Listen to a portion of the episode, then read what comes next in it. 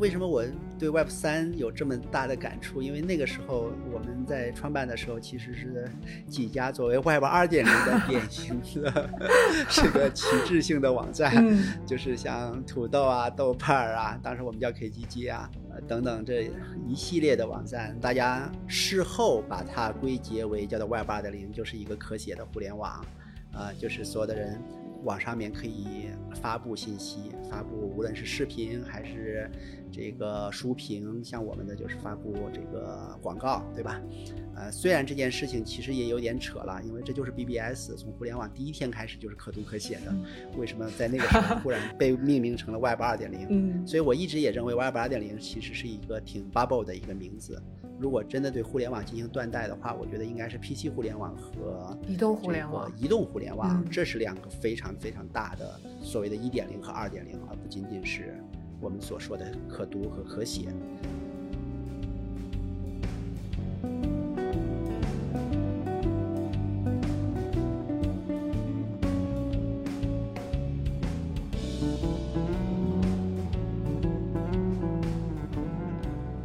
百分之九十九的人都会进入的一个误区是，我们总觉得新世界会替代旧世界，这个其实是让我们对新世界很多东西无法想象的一个根源。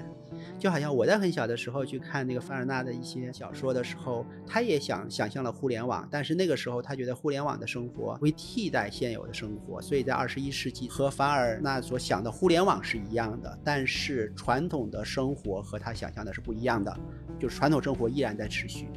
所以对于未来来说的话。就是我们不能说有了区块链或者 Web 三等等以后，我们传统的这些这个版权保护等等不用它了。我觉得传统的所有的法律法规等等这些东西，它还依然会往前进步，只不过在上面叠加了一层。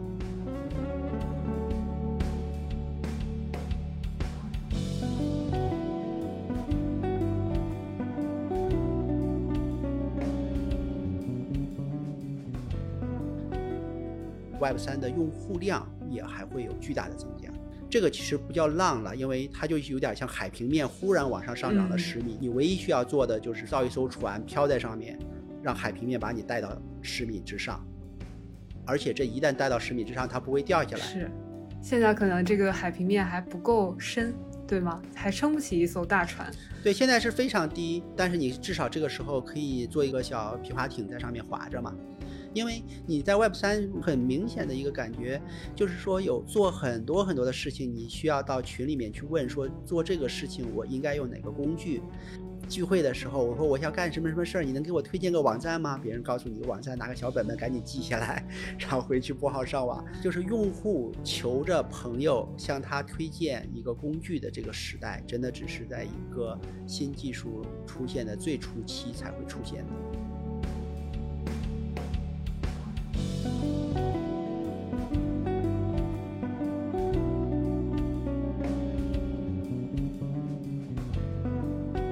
Web 三的世界言必说去中心化，这个变成了一个这个世界的一个政治正确。政治正确，但是去中心化到底有什么好处？直到现在我也没听到任何的人给我想的清清楚楚。很有意思的是，明明在全球 build 一张从来没有 build 成功过的一个中心化的大表，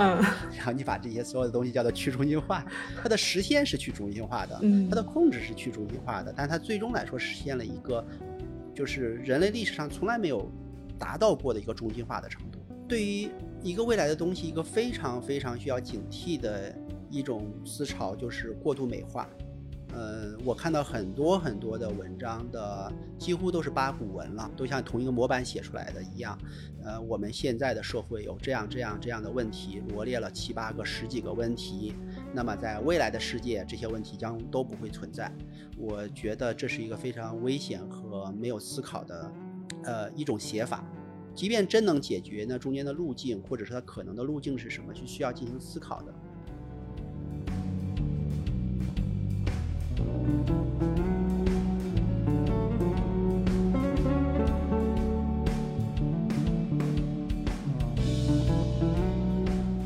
所以。那一天我有一个朋友发了一篇关于道的文章，就是说公司是有这么多的弊端，然后。有了道则怎么怎么样？我给他回了一个修改意见，我说，呃，现在的社会，男人无法生孩子，这个孩子老是不吃青菜，呃，然后世界无法和平。当有了道以后，点点点，其实这些问题也解决不了。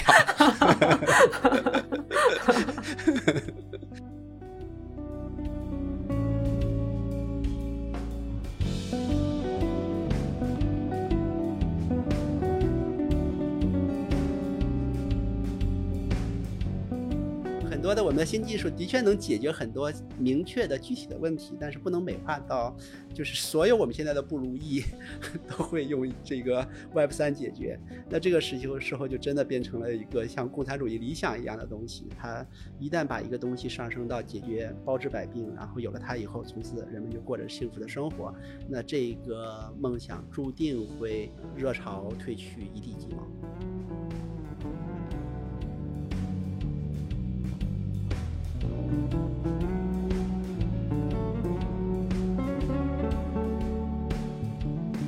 各位 Traders Talk 的听众朋友们，大家好，欢迎收听第十二期，我是 Sarah。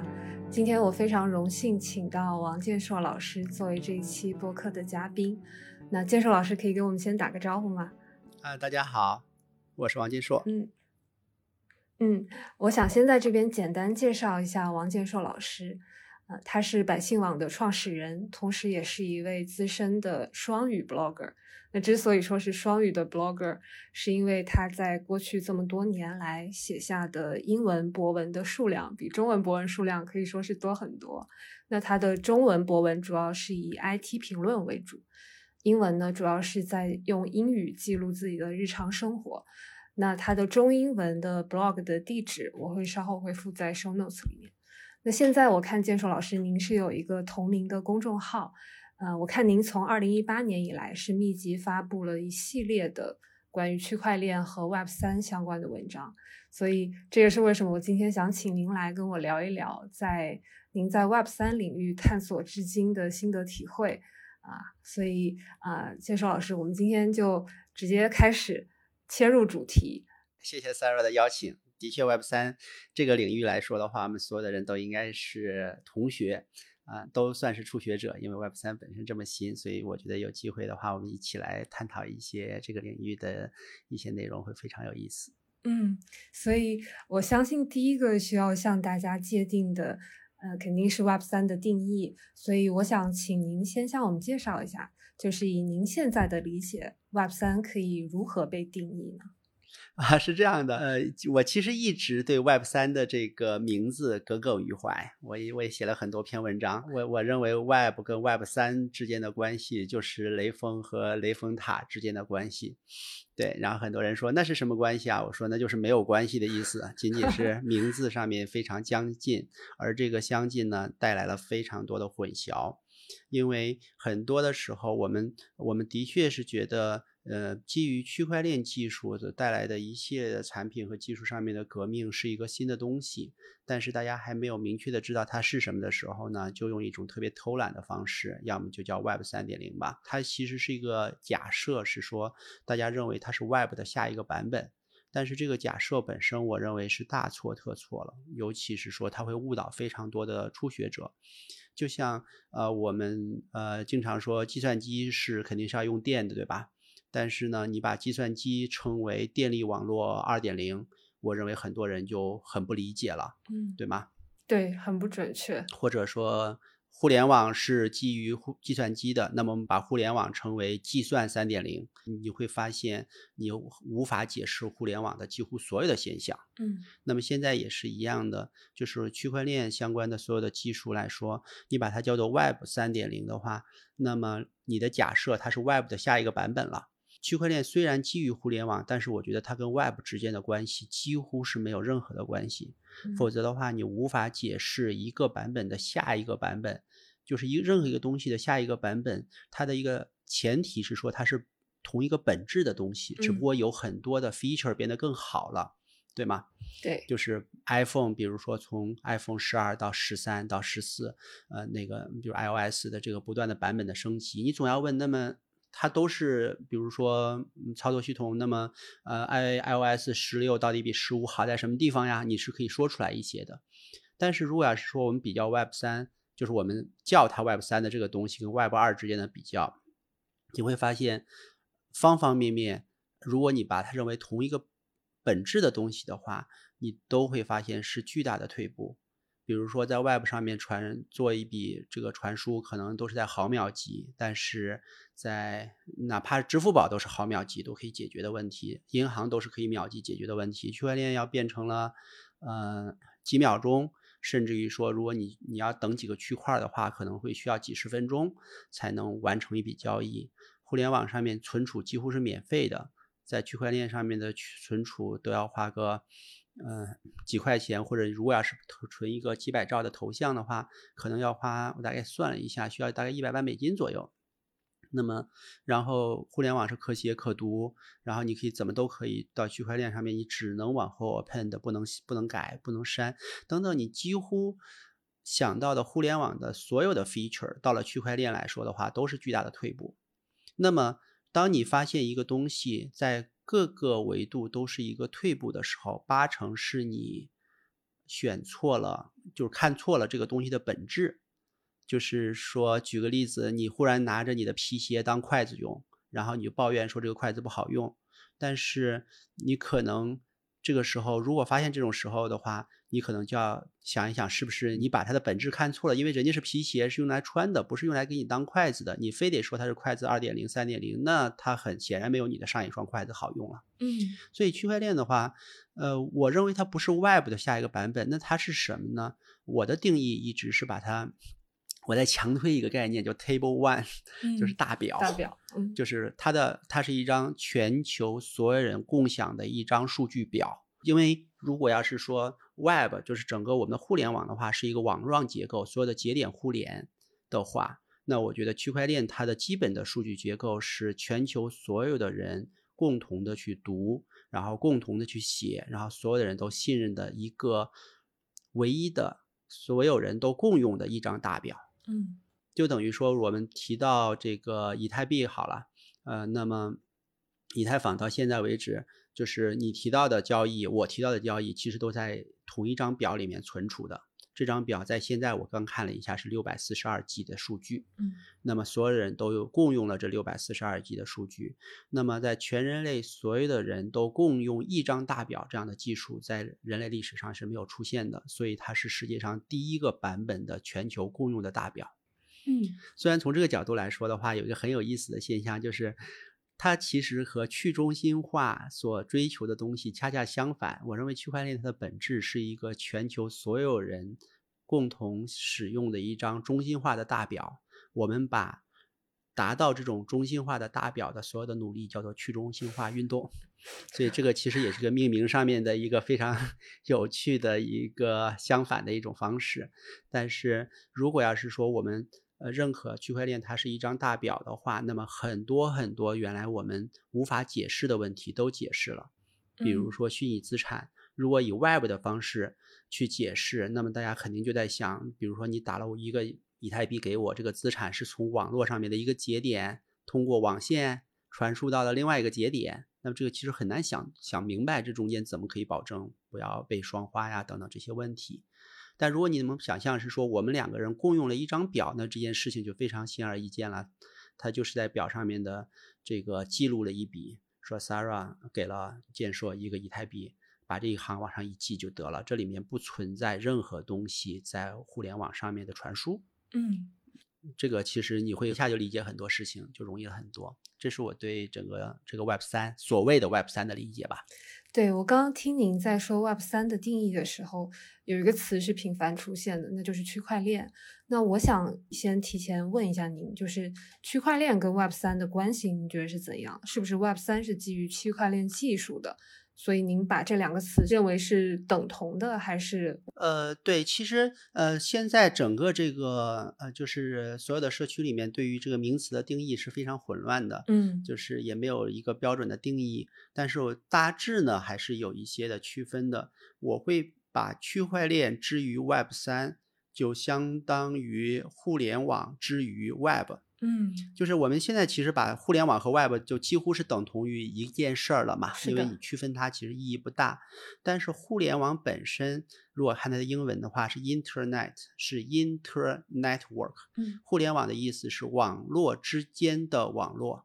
就是互联网它并没有发明新的东西，它只是把很多已有的网络把它连在了一起，连成了一张全球唯一共用的一张大的网络。所以这种东西叫做 Internet，叫做互联网。但是互联网能干什么？大家都找不到应用。这个和现在的这个 Web 三是一模一样的。如果我们看零，就是一九九二年到九三年，就是浏览器出来的互联网的话，真的所有人都跟没头苍蝇一样的找各种各样的应用，因为你把网络连起来能干什么，大家都不知道。然后直到九四年，一九九四年，当浏览器出现的时候，那个时候才 Web 才出现。所谓的 Web，现在我们一直就是 Tim Berners-Lee 这个爵士他起的这个名字，它的全称叫做 World Wide Web，就是三 W 嘛。那么 Web 其实是包含了 HTTP 协议、HTML 协议以及浏览器等等这一些协议及应用的这个总和。互联网可以支持非常非常多的应用，其中 Web 是中间的一个应用，但是发展到现在，它几乎是百分之九十九的应用都是以 Web 的形式来呈现的。和 Web 对应的，比如说 FTP 协议啊、Gopher 协议啊、Mailto 协议啊，很多很多的协议，现在很多的这个年轻人估计都听都没听说过，因为它在发展的过程中间已经慢慢的消失了。那么回到我们这个话题，呃，区块链可以做非常非常多的事情，但是我们把区块链上面的应用，呃，我们这一层给它起了一个更加的，我认为更加大众化的一个名字吧，把它叫做 Web Three 啊，所以。呃，所以它跟区块链之间可以混用，但是更细致的很多人是把技术称为区块链技术，然后能够造就的这些应用，在应用层的这些东西，把它叫做 Web 三。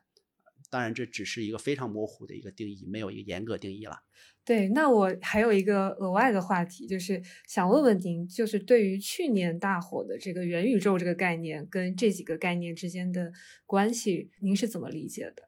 呃，区块链还有 Web 三，我认为这些的定义相对来说，它的呃底层的很多东西都还是比较具体和明确的。嗯，元宇宙这个名字的话，我觉得它是纯纯的一个营销上面的词。嗯，对元宇宙是什么，我不知道，我讨厌这个词。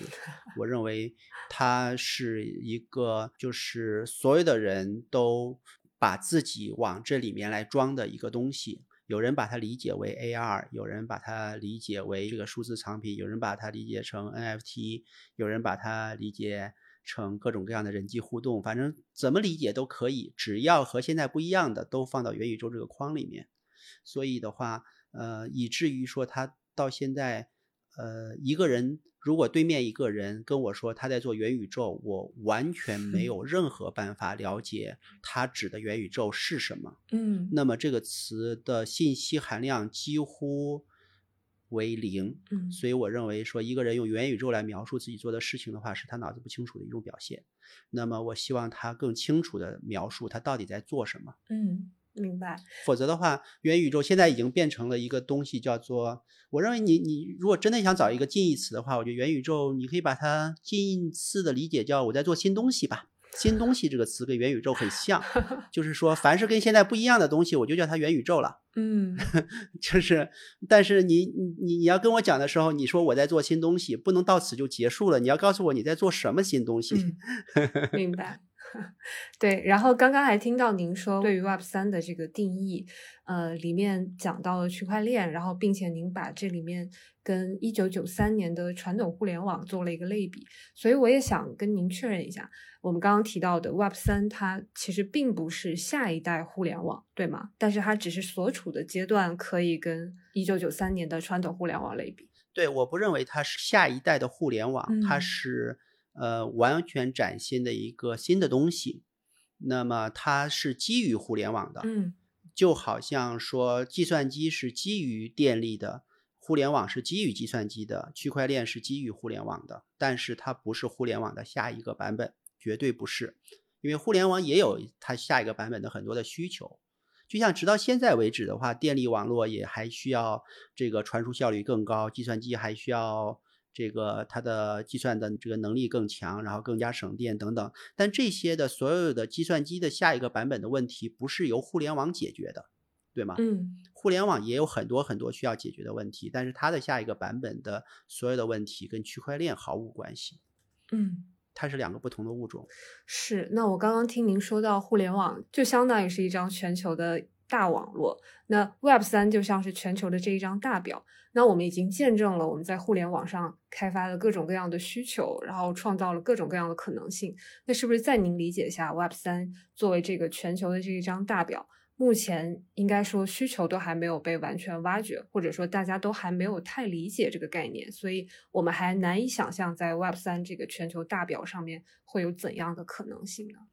对的，就是现在到底 Web 三能做什么？我们有非常多的技术爱好者以及技术乐观主义者都在这里，呃，做各种各样的尝试。但是它到底能干什么？这个答案，我觉得现在是没有任何人可以明确的指出。就好像互联网到了九三年，我我为什么一直说九互联网的九三年是非常重要的一年呢？因为九四年是浏览器，就是 Netscape 的诞生。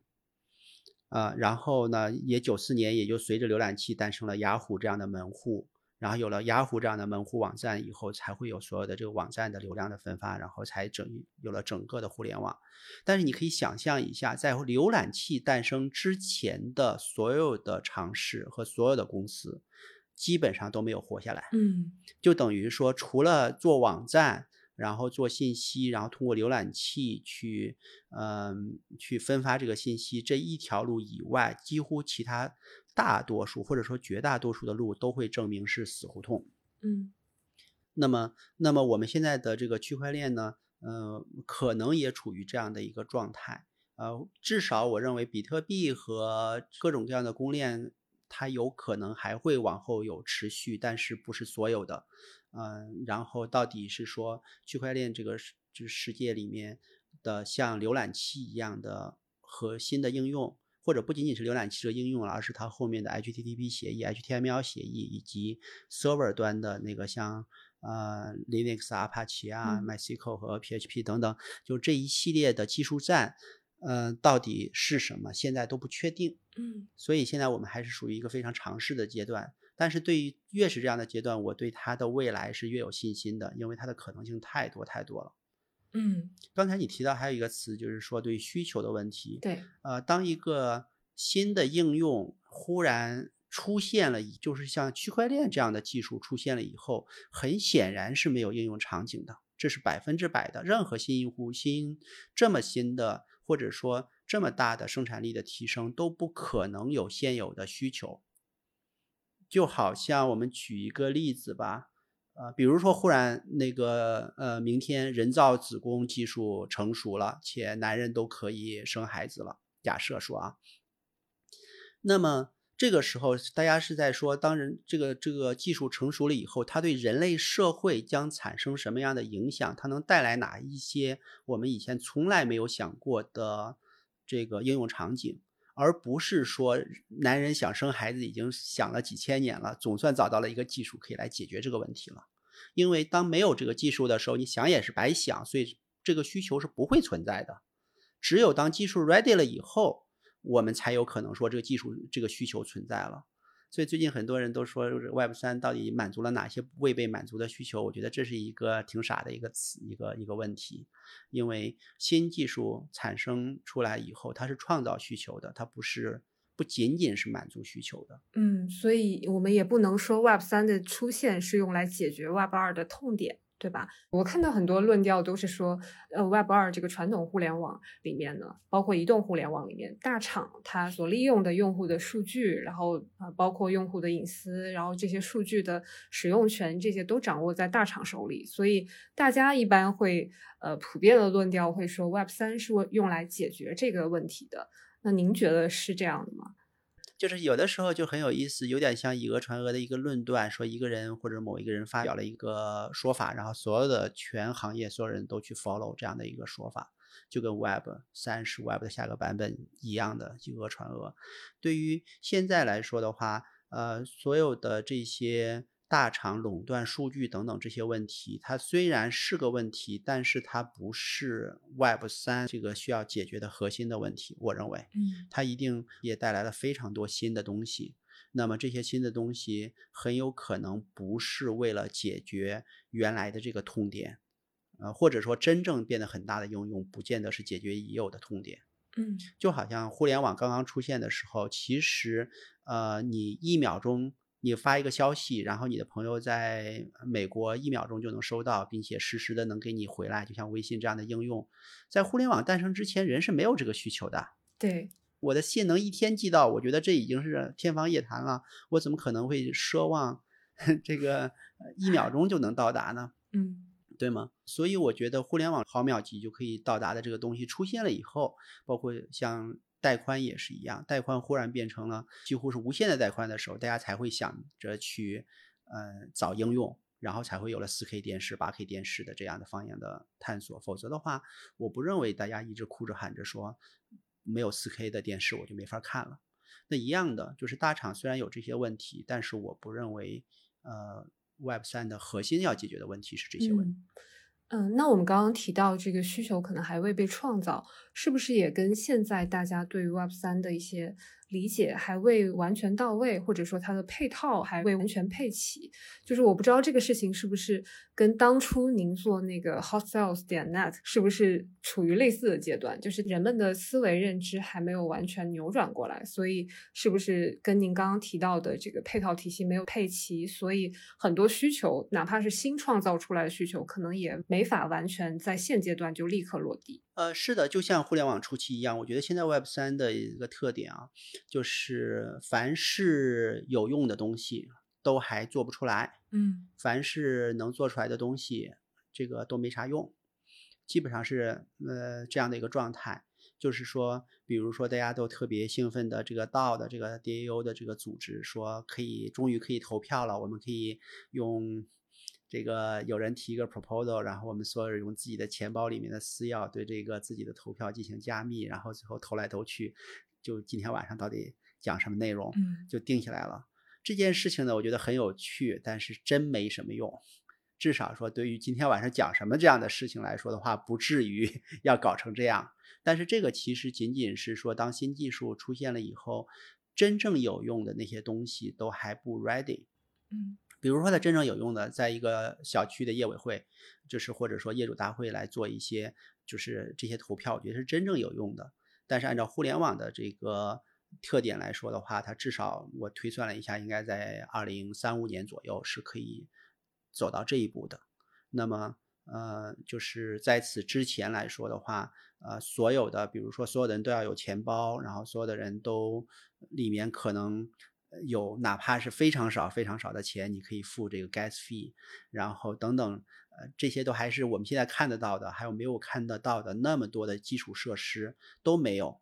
没有基础设施的原因是因为没有需求，没有需求的原因是因为应用做不出来，应用做不出来的原因是因为没有基础设施，这是一个死锁。嗯那么所有的技术的发展，它都是在这个就有点像钟表里面的齿轮一样的互相锁定了以后，它使得技术它就有一个固定的一个节奏，就是即便我们现在在推到九三年，回到九三年，我们也没有办法把互联网的整个革命的二十年缩短到两年。因为它就是说，左脚走一步，右脚才能再走一步，左脚才可以再走一步，它这个 pace 就是一个稳定的。因为没有应用，所以没有用户；因为没有用用户，所以没有应用。这种鸡生蛋和蛋生鸡的这种死结，是未来 Web 三的从业者或者整个这个行业里面需要去解决的一个问题。那为什么在您看来，大概是用十几年的时间，差不多到二零三五年这个时间点，就差不多可以完成这个死结的突破呢？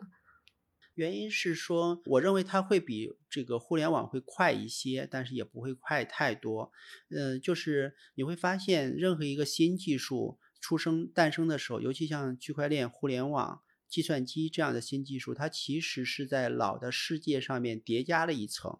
也就是说，我们把新技术叫做新世界，把老技术叫做这个旧世界好了。新技术一定是在不影响旧世界的时候，这个新世界就慢慢慢慢的就可以自己在那边玩儿。像互联网，举个例子，我是经历了整个互联网从无到有的这个过程。直到二零零五年，甚至到快到了零八年到一零年左右，网民都还是中国的少数。我记得是两千年第一次网民突破一千万，然后零五还零六年突破了一个亿，然后到了一零年左右才接近十个亿，甚至这样的一个发展的规律。那么在网民突破，我们不说十个亿嘛，那至少说一个亿之前，大多数的应用其实是不可用的。比如说，就是早期的互联网，它只能做一些跟呃现实社会完全没有关系的一些事情，比如说 BBS，比如说新闻，比如说门户网站，它全是信息的。所以在那个时候，无论是中国的易国一小时，还是美国的 Web One 等等这样的，在网上可以买蔬菜的、买买这个吃的这样的东西，在那个时候是必死的。直到什么时候呢？就大概到了二零一五年、一八年，尤其是一五年、一六年那个时候，就是互联网才真正的走下了虚拟，走到了大家的日常的生活里面。我们把那一轮的革命叫做 O to O，就是 Online to Offline，然后才会有了美团，才会有了饿了么等等，包括滴滴等等这些。所以你看这个过程，大致我算了一下，需要十五年的时间，嗯，对吗？那么。现在我用区块链也是一样的，我相信在未来的五年左右的主流都还是 NFT 的买卖啊，token 的生成和 token 的互换啊，像 Uniswap 这样的，就是。纯属叫做自娱自乐吧，就是说，大家已经拥有钱包的这群年轻人，嗯，然后跟现实社会和旧世界完全不打任何呃招呼的，然后也不发生任何联系的，在一个完全虚拟的世界里面玩的不亦乐乎，并且在这个过程中间，呃，用户不断增加，然后基础设施不断的变好，然后直到大概我是从二零二零年开始算，直到从。这一年开始到了第十年，基本上到了羽翼丰满，然后大家要考虑和现实世界的结合的问题了。然后十五年左右是正儿八经的，叫做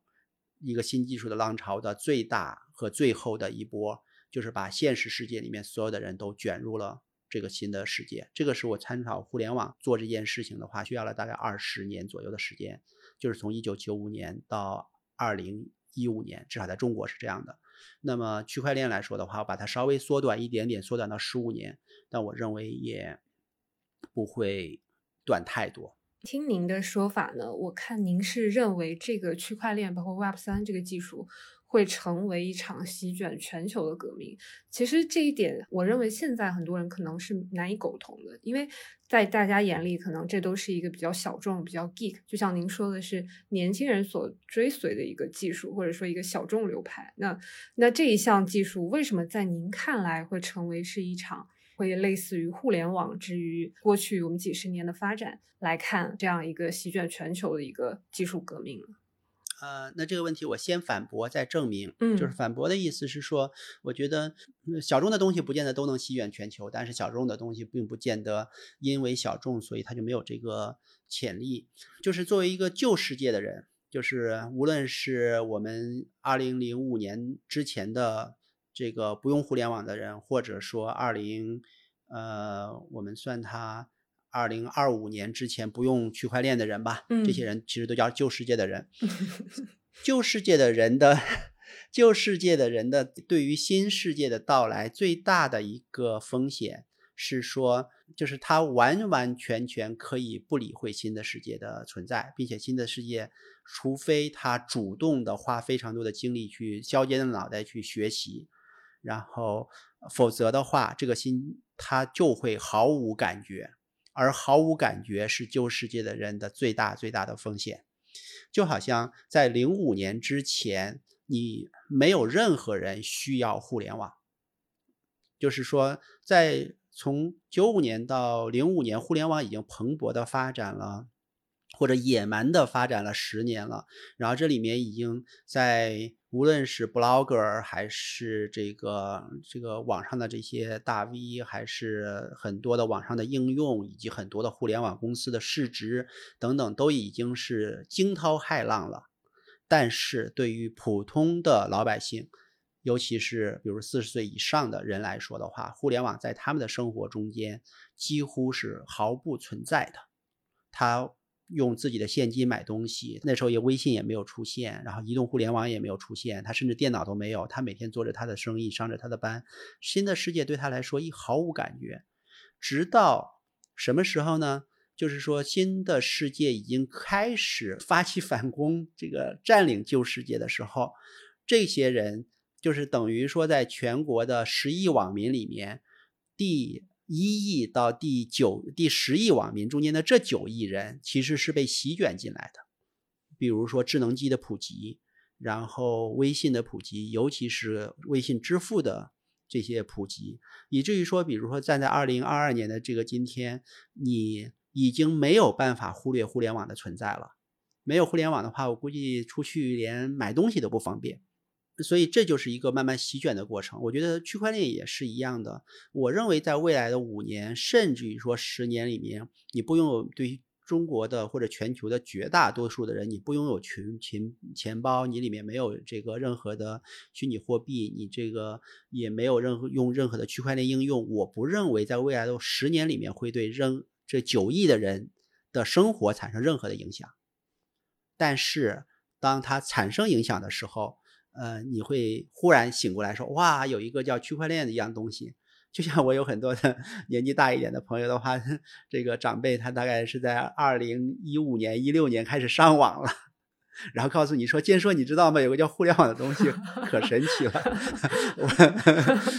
对吗？但是对于个人来说，我觉得问题不大。但是你想象一个从业者、一个创业者 是这样的方式对待一个新的技术的话，那就黄花菜都凉了。嗯，是。所以，所以我们应该削尖了脑袋，这个时候进入整个 Web 三的这个领域。那么这是反驳。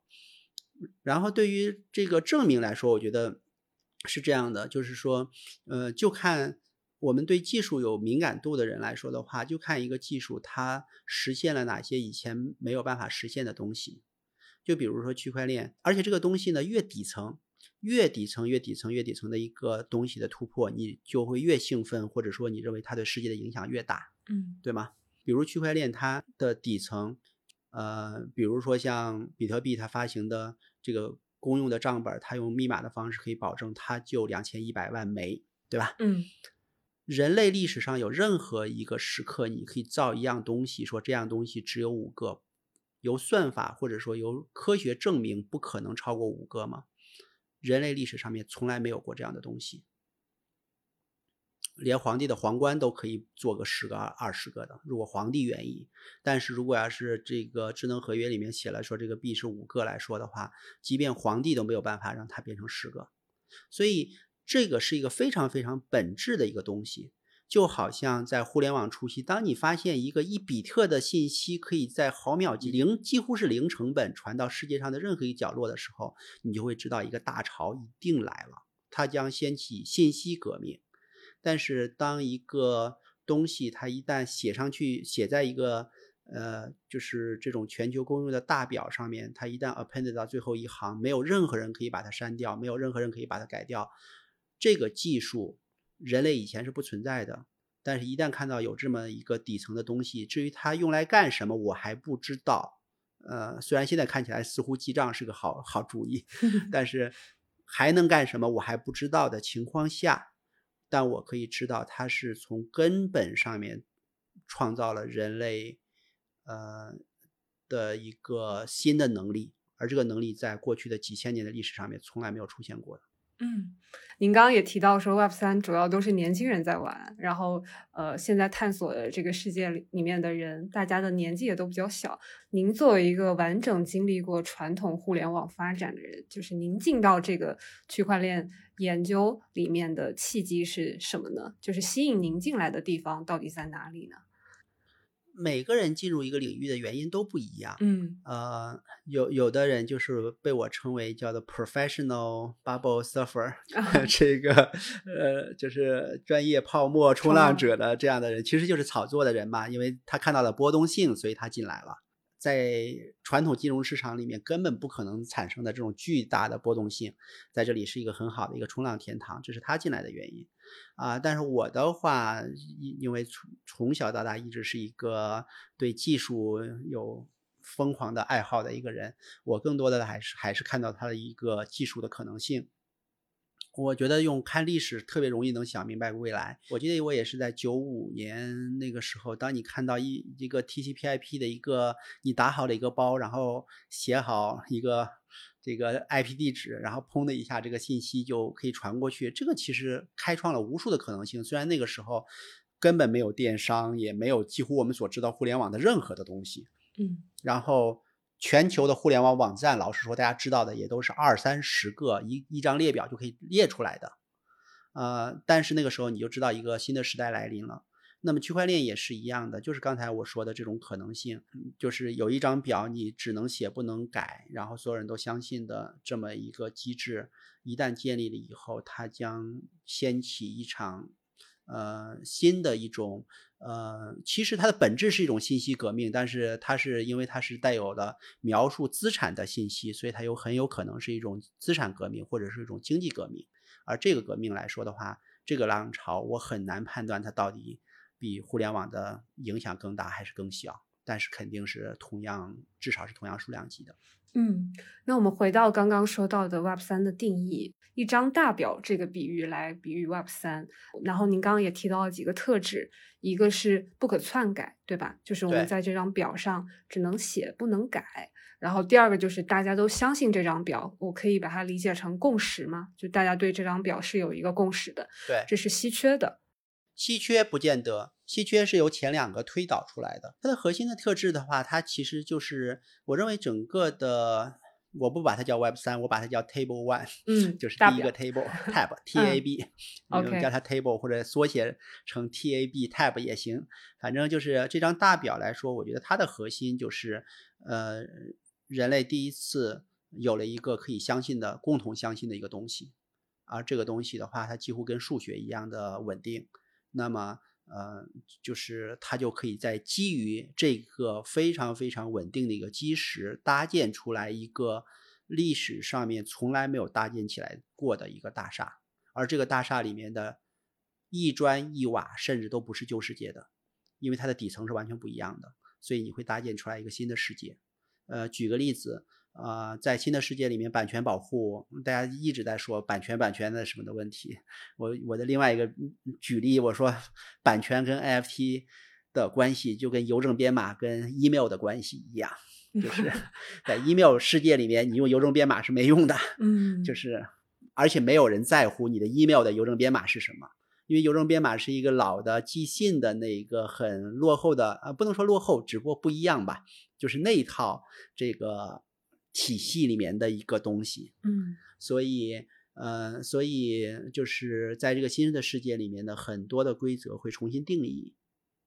那么这些其实都是一个巨大的机会，非常多巨大的机会。对，您刚刚提到这个比喻很有趣啊，您说就是 NFT 跟版权之间的关系类似于 email 跟邮政编码的关系。我想问问您，就是比如说，就在我理解看来，email 跟邮政编码，它完全是两套游戏，对吧？两套不搭的，对，没关系的。对，那我们可以理解为，比如说邮政编码是在现实世界的信件通信上面有用，那呃，像 email 是在我们的呃，我们可以说比特世界，对吧？对。那我们现在做 NFT 跟呃产权，其实我看到很多文章会宣称 NFT 可以在产权方面去保护创作者，您是怎么看这件事情的呢？对，刚才我说的是版权跟 NFT，嗯啊，但是 NFT 跟产权其实是一件事儿，就是这是两个是不一样的东西。呃，在 NFT 它呃本身来说的话，其实它并没有，如果要是你去看具体的实现的话，它其实，比如你买了一个猴子，你到底买的是什么？你买的不是那张 G 这个 JPG 的这张图片。你只是买的一个零 x，我记得是 b a 开头的一个这个一百二十八位的这个合约地址下面的，比如说第三号还是第五号，contract Contract ID 里面的一个 token ID，嗯，对，你就买了这这两个数，然后说这两个数，比如说这个 contract 下面的第三号的 owner 是你把自己的钱包地址写进去，你买的就是这个数，就是至于这个数。呃，当然，因为它是这个 NFT，所以遵循 ERC 七二幺协议，所以它一定会有一个叫做 Token URI 的这样的一个方法。你把你的三号传进去，它会给你传出来一个 URL，就是一个互联网上面大家认的一个 URL，然后从那里你可以拿到一些信息。但是那些东西已经是链，至少是这个区块链呃主链之外的一些事情了。所以呢，它其实记录的仅仅是。一个你对一个 ID 的拥有，而不是对于这个 image 的拥有。所以，所以呢，它使得在区块链世界里面变得其实没有保护，而是说让犯罪成为不可能。这个是一个非常不一样的概念，就是在在原子世界，就是我们肉身所在的这个世界，所有的人都是可以犯罪的，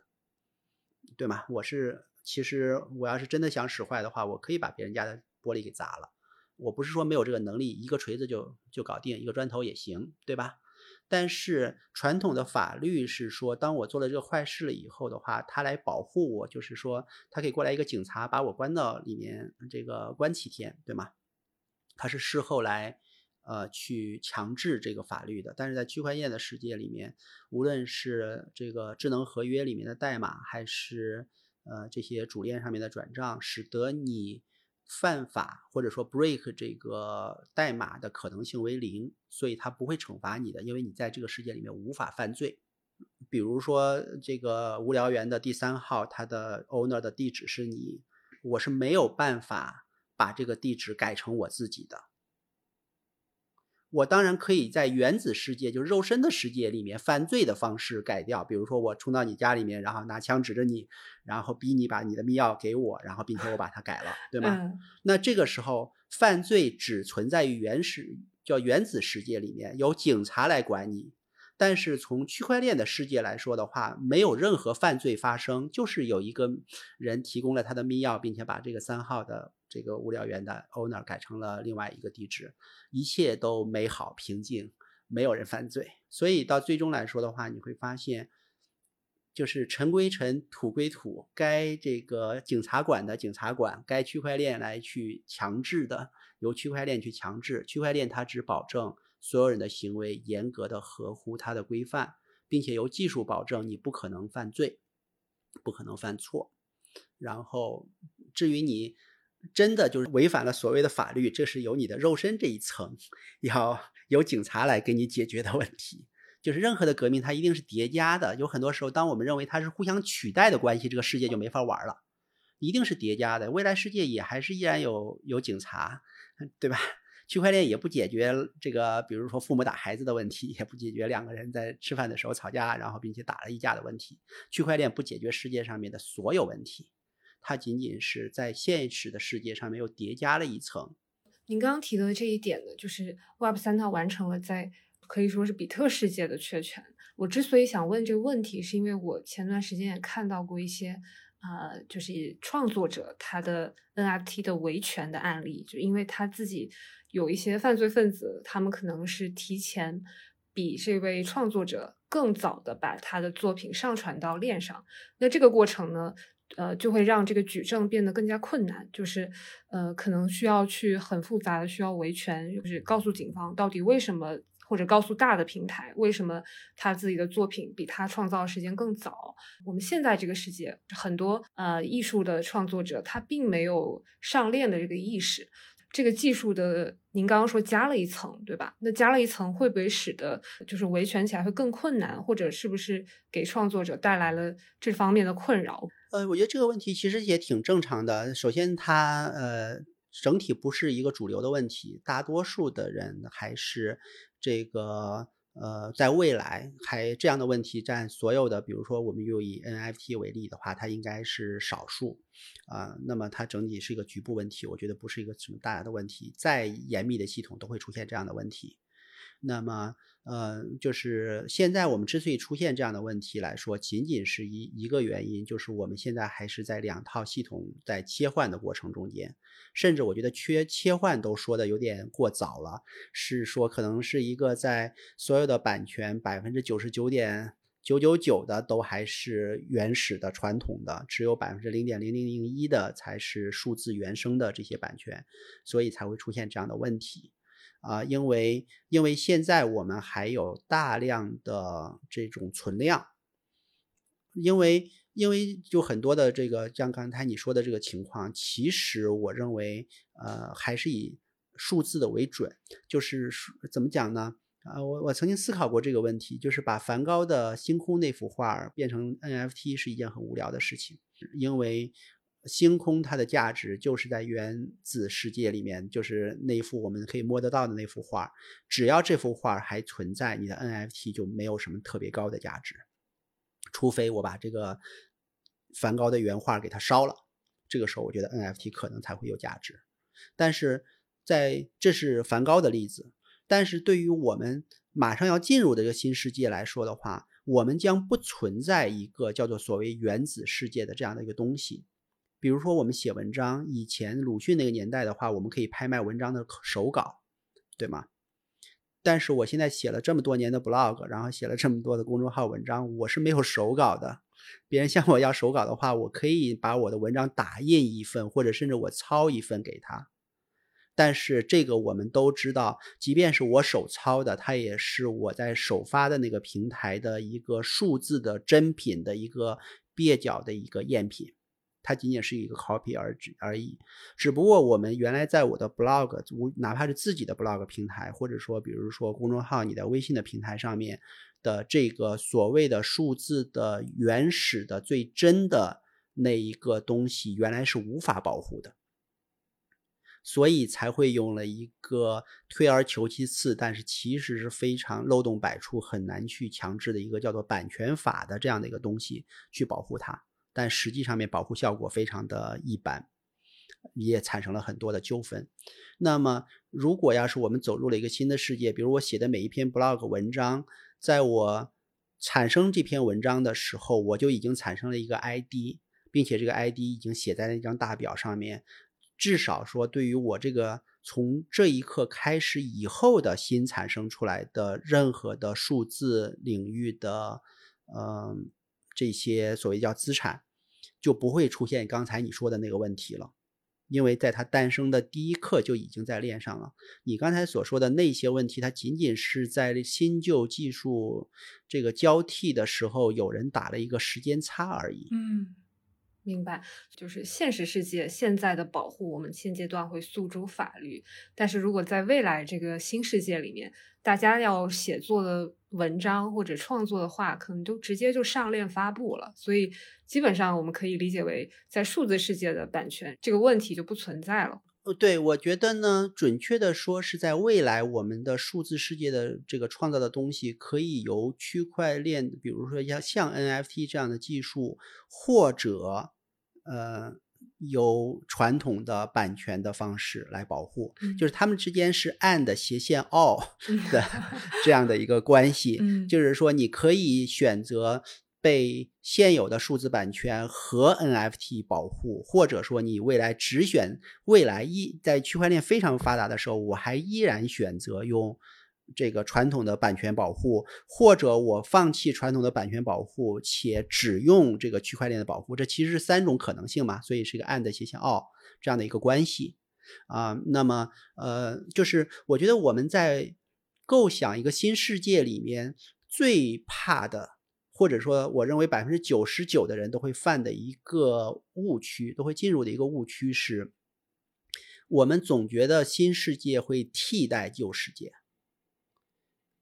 这个其实是让我们对新世界很多东西无法想象的一个根源。就好像我在很小的时候去看那个凡尔那个凡尔纳的一些这个小说的时候，他也想想象了互联网，但是那个时候他觉得互联网的生活，在网上的生活会替代现有的生活，所以在二十一世纪，所有人都是住在呃地下的，每个人一个房间，然后所有的东西都在信息和东西都是在网上获得的，然后你没有任何的交互。但是我们已经到了二十一世纪，都过去快四分之一了，然后我发现我们还。我们的生活跟十八世纪的生活其实也是一样，也依然有公园，然后有跑道，有 有有所有的这些日常的东西。所以互联网和凡尔纳所想的互联网是一样的，但是传统的生活和他想象的是不一样的，就是传统生活依然在持续。所以对于未来来说的话，就是我们不能说有了嗯有了这个区块链或者 Web 三等等以后，我们传统的这些这个版权保护等等不用它了。我觉得传统的所有的法律法规等等这些东西，它还依然会往前进步，只不过在上面叠加了一层。嗯，就好像直到现在，email 已经这么发达，甚至微信都已经这么发达的时候，它也没有完全替代这个平信呀，对吧？平信只不过是从，呃。就是 email 大概在二十年前是行为艺术，然后现在的话变成了微信是百分之百，几乎是百分之百的占有率。然后写评信从二十年前几乎是百分之百的占有率，现在我要给你写一封评信的话，先变也是可以的，但是有点像行为艺术，嗯，对吗？嗯。那么这里面其实是一个此消彼长的过程，而不是一个在一个时间点咔嘣一下把它完全替代的过程。所以再过一百年，版权法还依然存在的，这是我的判断。再过一百年，依然还有人会保护你的版权，还有人，还有警察，还有我们现在所熟悉的很多很多的东西。它可能重要性没有现在这么大了，因为在现在版权法是我们保护版权的唯一方式。然后，比如说再过个十年、二十年，版权法将会保护其中的大概百分之十几、二十的版权，而另外的百分之八十都不需要版权法的保护了。因为 NFT 它不需要保护，它仅仅会防止别人来这个偷盗而已。嗯，所以您刚刚提到的这一点呢，就是我们新世界跟传统的这个世界的交替啊，它可能不是完全替代的关系。那我其实也好奇，就是这个会不会是很多包括我们现在的国家可能会忌惮这个新技术产生的一个原因呢？会不会是因为大家认为这个是一个替代关系？我想探讨一下，就这里面国家或者说大厂对于这个 Web 三这个新技术的一个态度。对于任何的新技术来说，呃，传统的世界的人都会有一模一样的反应，因为呃，就是我们历史上面看，就是哪怕是对于石油、对于文字、对于。马车对于蒸汽、对于电力等等这些，其实都有非常多的抵触。就算是汽车为例，英国在最早的出现汽车，不还是有红旗法案的吗？就是说，汽车的速度不能超过一个他前面挥舞着红旗走路的人的速度。这个这个是臭名昭著的红旗法案，真的在英国最早期的时候的汽车就是这样被限制的，因为大家觉得。在路上会有一个跑得那么快的东西横冲直撞，这个是对人的生命是有巨大的威胁，是不允许的。只不过后来现在变成了我们的所谓的马路已经变成了汽车专走的，那么人在上面慢悠悠的走变成了不合法，对吧？这个其实都是一个慢慢的一个过程。那么对于区块链也是一样的，就是说，呃，比如说以这个虚拟货币为例。各国的政府或者大多数国家的政府呢，都对它带着一种就是警惕和不信任的视角在观望着它，因为它一下就彻底打破了所有的原来央行啊，然后各个这个呃呃这个银行对于整个经济的监管。就是没有 Web 三的世界里面，我们所有的人这肉身，比如说我们是在中国，我们是受中国监管，然后有人在美美国，他受美国的监管，这些其实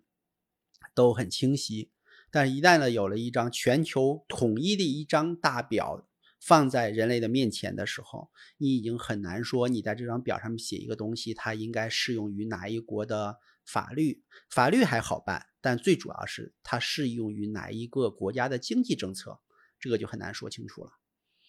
那么，这个其实是对于很多的国家的这个控制，呃，尤其经济政策来说的话，会有巨大的影响。比如说，如果真的所有的国家都放开了，那么其实就不存在外汇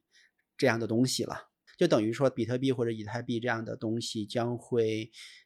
一下就超越了任何一个法定货币，呃，全球所有的人都通用嘛。它从实用性的角度来说的话，会更好。那么这个其实大家大家能看明白它到底走向何方之前。呃，都还是审慎的态度，但这个审慎的态度来说的话，我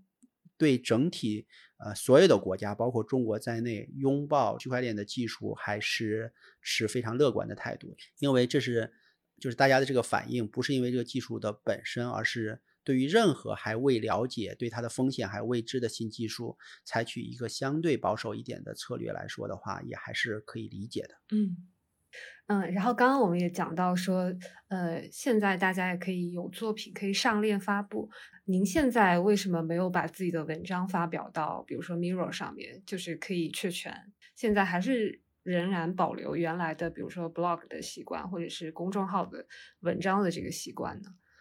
确权这件事情到底就是它重要不重要嘛？嗯，当一个新技术产生了以后。你有需求的人非常喜欢这个新技术，并且立刻就跑过去，因为你的确有这个需求。但有的时候的话，呃，你的需求不那么强烈，比如说像医美领域的玻尿酸吧，什么这个其实是很重要的发明。然后你又问我说，我为什么还不去打那个针？我说我好像 我似我似乎男人对这个呃需求不是那么的强烈。OK，所以就任何的一个新技术，它都会解决一定的人群的一定的。这个这个痛点，一定的需求。那就像比如说 Mirror，我也在 Mirror 上面写了一些文章了，但是因为 Mirror 它缺少这个分发渠道啊等等，就是所以呢，我更多的都是一些对新技术的一些好奇和一些试用吧。嗯，我还想问问您，对于 NFT 价格波动这么巨大有什么看法呢？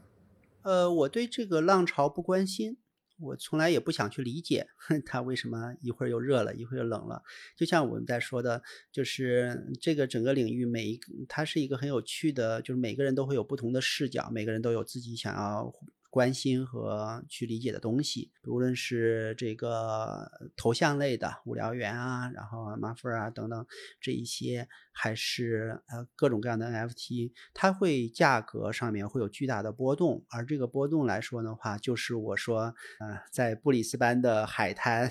就是 Surfers Paradise 里面，对，你会看到那里有浪，自然有非常多的人，他会坐在，他会拿着冲浪板，然后。呃，在这个海边，然后对海浪指指点点，说：“你看今天的天气或者什么什么这些原因导致说今天下午应该会有大浪了，且这个浪会从什么地方过来？你看它浪高会有多高？我们应该在什么时间点去冲哪一个浪等等？他们这些人在非常仔细的在研究这些浪，对吧？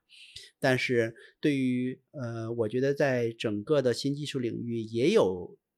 一批像我这样的人，我老实说，我更关心海平面的变化，而不是这个这个浪，这个浪再大再小，其实它都是一个相对的短期波动。对于一个浪来说的话，三五分钟就过去了；对于一个呃像 NFT 的猛涨和猛跌，它其实往长里面说也一两年也就过去了。所以这些其实在长期来说的话，它都会呃。就是归于平淡吧，啊，虽然这么说，其实是对这个专业冲浪者的这个 不尊重了，因为人家的职业本身就是在浪起的时候，呃，随着浪赚非常多的钱，然后在浪下去的时候，然后及时的离场，并且落袋为安，这是人家的专业和兴趣所在啊。那所以的话，我觉得呃，依然。呃，有很多人喜欢 NFT，或者说把它炒得非常热的原因，就是说这个浪越大，就会有一些专业的人可以趁着这个浪，从无数的这个好奇的小白用户的手里面合法的拿到大量的现金。啊，只不过说这个过程中间，嗯。就是对于 NFT 的所有的参与者来说的话，要搞清楚自己到底是那个专业的从别人口袋里面拿钱的那个人，还是仅仅有一个发财的梦想却没有这个能力的人，就是搞清楚你到底是往里面送钱的那个人，还是往里面拿钱的这个人，这是一个非常公平的一个游戏。所以 NFT 所带来的这些风险，我认为还是蛮大的，对于普通人来说。嗯，刚刚提到了您关心海平面这个它的变化，我看到您在传统互联网那个。那个过程当中，您创办了百姓网，然后，呃，现在我不知道您是不是也在寻求类似的机会呢？就是看看能否做点什么，还是您就纯粹出于对于这个新技术的好奇？很显然，所有的好奇最终会指向行动嘛。嗯，就是说，当你看到这里面有这么多的事情发生，且几乎各个地方都有很大的机会的时候，你肯定是希望。在合适的时间去做一些事情，在推动这个世界的尽快的到来，或者说在到来的过程中间更平顺一些。嗯，所以这一定是在寻找创业机会的一个过程。嗯，看看有哪些机会在未来。对，我可以问问您，当初创办百姓网是因为看到了怎样的契机呢？呃，其实为什么我对 Web 三有这么大的感触？因为那个时候我们在创办的时候，其实是几家作为 Web 二点零的典 型的这个旗帜性的网站，就是像土豆啊、豆瓣啊，当时我们叫 KGG 啊，然后呃等等这一系列的网站。那么，嗯，就是大家事后把它归结为叫做 Web 二点零，就是。是一个可写的互联网，呃，就是所有的人都网上面可以发布信息，发布无论是视频还是这个书评，像我们的就是发布这个广告，对吧？然后把大家连在一起，呃，虽然这件事情其实也有点扯了，因为这就是 BBS 从互联网第一天开始就是可读可写的，为什么在那个时候忽然被 被被命名成了 Web 二点零？嗯，所以我一直也认为 Web 二点零其实是一个挺。挺 bubble 的一个名字。如果真的对互联网进行断代的话，我觉得应该是 PC 互联网和移动互联网。移动互联网，这是两个非常非常大的这个所谓的一点零和二点零，而不仅仅是我们所说的可读和可写。就是虽然在在我们在创办的时候，可写的部分的比例很显然是增加了非常多，甚至像出现了我们豆瓣、土豆，呃等等等等一系列，包括后面的微博。呃，这个呃，就是这一系列的百分之百的内容都是用户写进来的，这个和和所谓的 Web 一点零还不太一样，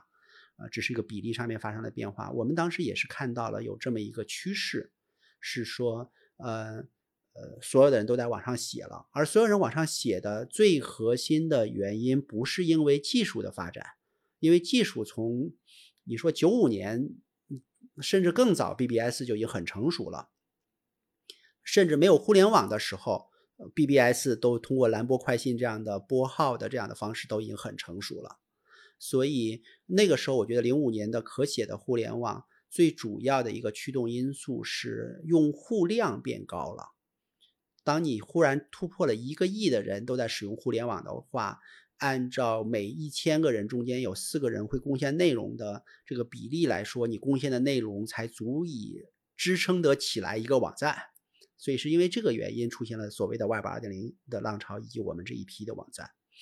那么，呃，那么对比也是这现在也是一样的。我认为在未来的一段时间里面，三五年吧，呃，这个整个的呃 Web 三的用户量也还会有巨大的增加。那么这些增加，它一定会使得在这个领域的一些工具，然后一些服务。呃，这个其实不叫浪了，因为它就有点像海平面忽然往上上涨了十米，你上面你唯一需要做的就是说，你把你造一艘船漂在上面，让海平面把你带到十米之上，而且这一旦带到十米之上，它不会掉下来。是，现在可能这个海平面还不够深，对吗？还撑不起一艘大船。对，现在是非常低，对，但是还还不够，但是你至少这个时候可以做一个小小船，一个小皮划艇在上面划着嘛。因为你在 Web 三，我们现在最近就是你也在研究，我们都一起在看，你就会有很明显的一个感觉，就是说有做很多很多的事情，你需要到群里面去问说做这个事情我应该用哪个工具，求爷爷告奶奶的让别人给你推荐一个工具，我想想，我天哪，这都是二十年前才会干的事儿。聚会的时候，我说我要干什么什么事儿，你能给我推荐个网站吗？别人告诉你个网站，拿个小本本赶紧记下来，然后回去拨号上网。这个其实真的是在一个就是用户求着朋友向他推荐一个工具的这个时代，真的只是在一个新技术出现的最初期才会出现的。到现在来说的话，任何的一个服务，我恨不得都可以告诉你七八个不同的网站，或者说告诉你一个，比如说像到哪里有点外卖，这个时候除了美团和饿了么，已经没有其他家了。它就是要么就超级垄断，要么就超级的多，但是不会存在像现在的 Web 三领域，既没有垄断，且没有数量。就是这回到了我们在零九八年的时候创办那个 Hot Sale，我当时说有两个，就是 一个好消息和一个坏消息。我和另外一个 partner 在那儿说的，就是坏消息是说你跟任何人介绍你的网站，或者说希望让他来用你的网站，你都要从到哪里去买一个 modem，然后去拨号上网开始交起，这是这是不好的地方。但是好的地方呢，全国范围里面，据我们所知，B to C 网站只有我们一家。对吧？嗯，这两个都是相辅相成的。嗯，对，就您刚刚还提到了一个点，就是就是现在在外包的阶段，我们发展比较成熟，所以基本上可以看到有些龙头垄断了某些行业。那我想问问您，就是对于这种大厂垄断的这种。现象，您觉得在 Web 三还会出现吗？因为，我看到有一些文章是在批判 Web 三，有些人会持比较悲观的观点，就是他们认为呢，就这种现象可能还会在 Web 三重新在类似的上演，或者是会不会只是用另外一种形式，呃，实现龙头垄断呢？我认为龙头垄断一定还会再出现的，这个跟技术无关，这是经济规律，嗯，它会打破。呃，一种类型的垄断，但是会造成另外一种类型的更高级别的垄断。那什么意思呢？就是说，像京东和淘宝这样的平台出现了以后，它的确打破了，比如说某一个县城里面的某个百货公司对这个县城里面的产品的垄断，对吗？因为当时所有的人只能买它这一家，现在的话都可以去哪个县城都可以从京东买东西了。但是它其实创造了一个全国范围里面更高层次的垄断。原来的垄断，你甚至可以叫它叫做去中心化的垄断，每个县城垄断一家，有一个垄断者。但现在来说的话，变成了中心化的垄断。在 Web 三的世界，言必说去中心化，这个变成了一个这个世界的一个政治正确。政治正确，但是去中心化到底有什么好处？直到现在我也没听到任何的人跟我想的清清楚楚。仅仅是说，就是促进中心化就是好的。那个，尤其让我比较搞笑的，觉得很有意思的是，明明在全球 build 一张从来没有 build 成功过的一个中心化的大表，然后你把这些所有的东西叫做去中心化，它的实现是去中心化的，它的控制是去中心化的，但它最终来说实现了一个，就是人类历史上从来没有达到过的一个中心化的程度。所以在未来来说的话，我我觉得就是我们对于。一个未来的东西，一个非常非常需要警惕的一种思潮，就是过度美化。嗯，就是，呃，我看到很多很多的文章的，几乎都是八股文了，都像同一个模板写出来的一样。呃，我们现在的社会有这样这样这样的问题，罗列了七八个、十几个问题。那么在未来的世界，这些问题将都不会存在。我觉得这是一个非常危险和没有思考的，呃，一种写法。即便真能解决，那中间的路径，或者是它可能的路径是什么，是需要进行思考的。所以，呃，那一天我有一个朋友发了一篇关于道的文章，讲了公司制的所有的弊端，啊，包括包括对赌协议啊什么 等等都写出来了，就是说公司制有这么多的弊端，然后。有了道则怎么怎么样？我给他回了一个修改意见，我说，呃，现在的社会，男人无法生孩子，孩 子老是不吃青菜，呃，然后世界无法和平。当有了道以后，点点 点，其实这些问题也解决不了。其实，其实。它那个很多的我们的新技术的确能解决很多明确的具体的问题，但是不能美化到就是所有我们现在的不如意 都会用这个 Web 三解决。那这个时候时候就真的变成了一个像共产主义理想一样的东西。它一旦把一个东西上升到解决包治百病，然后有了它以后，从此人们就过着幸福的生活，那这个梦想注定会热潮退去，一地鸡毛。嗯，他们这方的观点就是。因为现在在 Web 三呢，我们有了一个钱包，我们就可以拿着它到不同的网站上，同一个钱包到不同的网站上去使用不同的服务。你只需要把它调取出来，然后签个名就可以了。然后不像现在在 Web 二的传统世界，我们必须到京东有一个账号，淘宝有一个账号，在不同的网站都必须有不同的账号。那他们会认为，呃，钱包是一个很伟大的发明，就是就这一点，相当于是可以让大家去。呃，用自己的钱包去选择到底要在哪个网站上去呃使用它的服务，它不像我们过去，你要使用它的服务，你就必须要用它的注册它的账号。您刚刚说的这个垄断机制的这个形成，是不是现在的钱包会更适合大家去用脚投票呢？您是怎么看这个事情的？呃，刚才我们所描述的就是一个钱包可以用不同的 app，然后来访问同样的信息，这是一个美好的愿望，也是我的一个美好的愿望。啊，希望未来是可以是这样子，但是残酷的现实是说，我不认为这件事情是可以通过 Web 三的现有的，尤其是我强调叫现有的技术可以轻松的获取，很有可能它还需要蛮长的路来走。啊，我举一个最简单的例子，现在我们所用的这个呃 OpenSea 好了，呃是一个交易平台，大家觉得它是一个很典型的 Web 三应用。那你可以试一试，你你把你的东西从 OpenSea 带到其他地方去，你会发现你带不去的，因为它还是有大量的只是在这个平台里面所特有的一些东西。除非我们把 everything 都写到一个公开的互联这个这个区块链上面，那么这个的话，可能做的最好的呢是 Mirror。Mirror 它的文章，呃，以 JSON 的方式存在了 ARWeaver 上，AR 的这个区块链上面，它的题图存在了 IPFS 上面，然后它的烧制成的 NFT 存在了 Optimism Ethereum 的那个，呃，就是 L2 的那个链上面，它几乎把所有的信息都存到了这个公链上面。虽然它带来的就是很多的成本了，嗯，但是这个其实到现在为止看到是最彻底的一个。或者说最无私的一个应用，嗯，但是是不是未来所有的应用都会像 Mirror 一样，然后大家用脚投票会投 Mirror，还是那一个封闭的系统？但是因为各种各样的原因，它带来了更好的用户体验。这个其实我对于这个走向，我现在无法判断。在最早期作为互联网的。这个最早期的原住民，以及在互联网初期对于整个互联网如何发展有着美好的愿景的我来说，当互联网走到今天的这种我们叫做所谓的 World Garden，就是所有一个一个的封闭的一个系统来说，这个其实不是互联网系统本身的这个设计，就是从互联网的角度来说的话。其实，如果要是我们把现在所 promise 的所有的这个东西，你放到互联网初期来说的话，我觉得大多数其实都成立的。后来走啊走啊走啊，怎么会走到今天这个样子？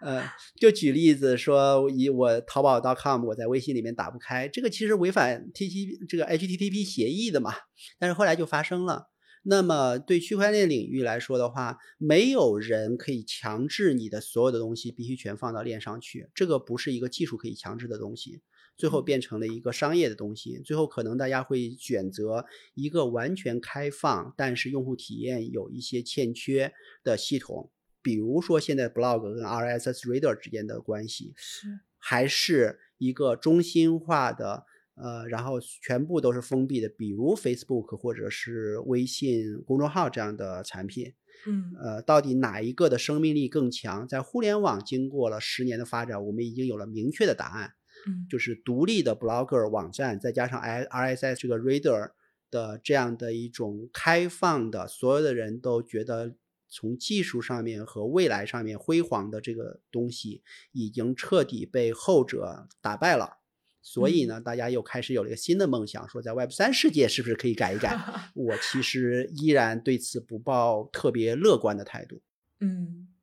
对，然后您刚刚也提到，就是对道这个组织形式，您认为它没有办法解决现在公司制的弊端。那我想问问您，对于这个道组织的，呃，道这个概念的理解和您对它的一些看法。呃，大家对现在有一个这个趋势是把道给这个叫做泛化了，这个概念的泛化会很厉害。呃，基本上在我周围的人里面，我认为大家是把道这个词当组织来用了，就是就是我拉了个微信群，他现在大家都不好好说我拉了个微信群了，都直接说我建了个道，你来参加吧。呃，或者说我拉了个饭局，就是说我们又有了一个什么什么道，你来吃个饭吧。就是说这个可能是大家在沟通的时候，我觉得产生了很多的混淆。但是我呢，为了避免这个混淆呢，我在非常努力的对道进行了一个我自己的一个狭义的一个定义。我对道的定义是这样的，就是所有通过投票等方式执行区块链上的智能合约的某个函数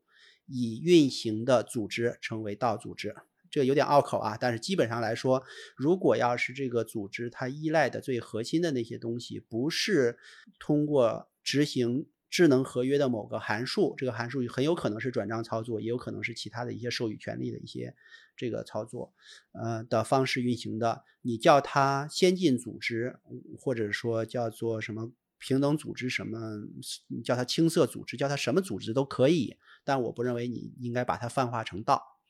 道它必须是基于区块链的软件才呃这样的组织，否则的话，这个我觉得泛化到变得这个词变得没有意义了。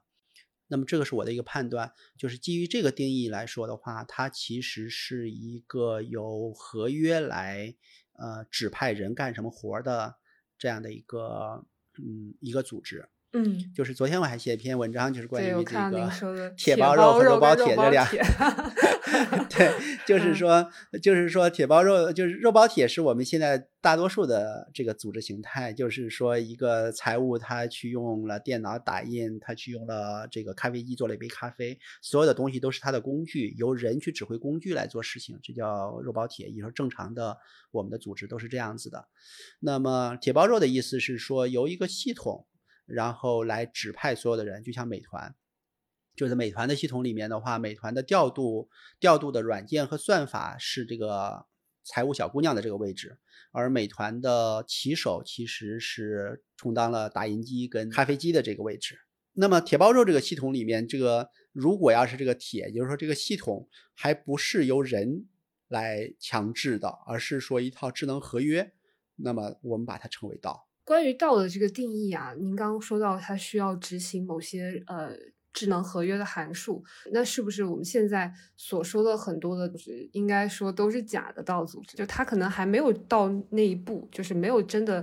呃用区块链的技术去实现。我们不能把简单的呃组织一群人一个社区就把它叫做道，而应该看它是不是真正的。有一些像您刚刚说 token 的转移，或者是一些用区块链技术来实现的东西，才我们才可以看看它是不是实现了以运行或者是呃推动它进步的一些目的，能把它叫做是道。对的，就是你不能把所有的 O 就是 organization 都称为道。就是我觉得我们很多的人就把道给直接就就把前面的 D 和 A 全给干掉了，就直接就是一个 O 就是一个道。我觉得这个是有点泛化了。那么，呃，我如果要是有一个人说说加入一个道的话，我其实就问这么几个问题：第一，呃，你这个道有金库吗？就是有有有共同的钱吗？这个钱不见得是真的是以太币，或者说任何的法币，哪怕是某种 token 都可以。但是，所有道的软件的最核心是要有一个小金库的。那么，如果没有的话，那没问题，那你就是个组织，OK。对吧？就像一个公司，我见过没有人的公司，我没有见过没有公司银行账户的公司。那么，没有银行账户的公司，你把它叫做 NGO 好了，你不要叫它公司。或者说我见过的所有的公司都是在工商局注册的，你告诉我你是一家公司，但是你没有没有营业执照，没有注册过，那我觉得你是个组织，但是你不是公司。公司是有明确定义的。然后第二个呢是说，在所有的决策里面，是不是所有的投票或所有的行为会指向这个智能合约的一个方式的执行？那么这个其实第二句的话，我认为它就是这个 DAO 的 A 叫 autonomous 的这个体现。Autonomous 我认为把它翻译成自治组织是不恰当的，因为现在的所有的组织，哪怕是夫妻两个，哪怕是一家公司，它都是自治组织。对吗？所有的股东可以在法律框架下面，他可以决定公司的所有的事情，没有其他人可以干涉的。你把 autonomous 翻译成自治的话，现在所有的公司都是 autonomous 组织，所有的兴趣小组和所有的 organization 基本上都是 autonomous 组织。呃，但是我觉得它应该被翻译成自动，虽然这个词有点怪，就是说不经人的干预，这个 organization 就是像时钟一样的稳定准确的运行着的，而所有的人仅仅是它的这个钟表上面的小螺丝钉。或者说是由这个钟表打在拍子下面，在随着这个拍子跳舞的一群人。那么这种自动的组织，就是不由人来控制和参与就可以自动的跑着的，就有点像 autonomous car，就是自动驾驶汽车一样的这种组织，才能称之为 DAO。而真正的 autonomous，就是所谓自动，是只有在区块链上面的合约才有可能达到这个功能，因为只有这样的东西才会不需要人的干预，且人无法干预。除此以外的所有的系统，哪怕是美团的调度系统，它其实都是人是可以干预的，且在很多时候是需要人干预的。嗯，那比如说美团的那个系统，它就我就不认为是一个 autonomous，就是个自治系统。这个自治的意思是站在计算机的角度来说，是由计算机自治，而不是由一群人自治。这个一旦进入到的这个世界来说，我们的视角就要换一换了。我们不能仅仅在人类的视角来看这个问题，我们必须把屁股挪在这个电脑算法的角度来思考所有道的问题。嗯，所以您对于市面上这些比较大的道，比如说 Bankless 道或者是呃 Uniswap 道之类的，对于他们所解决的愿景。采用这样的组织形式，我不知道您是否会看好。呃，这个其实是任心有一个观点，我是同意的，就是说这个频谱来说的话，DAO 是在 group 就兴趣小组和公司之间的一个东西。就是说，如果要是你拿现在的道和现有的公司来说的话，我觉得它的效率，然后决策的稳定度，巴拉巴拉，你几乎能想到的非常多东西，它比公司差远了。虽然我们这么 exciting，我也天天在研究，但是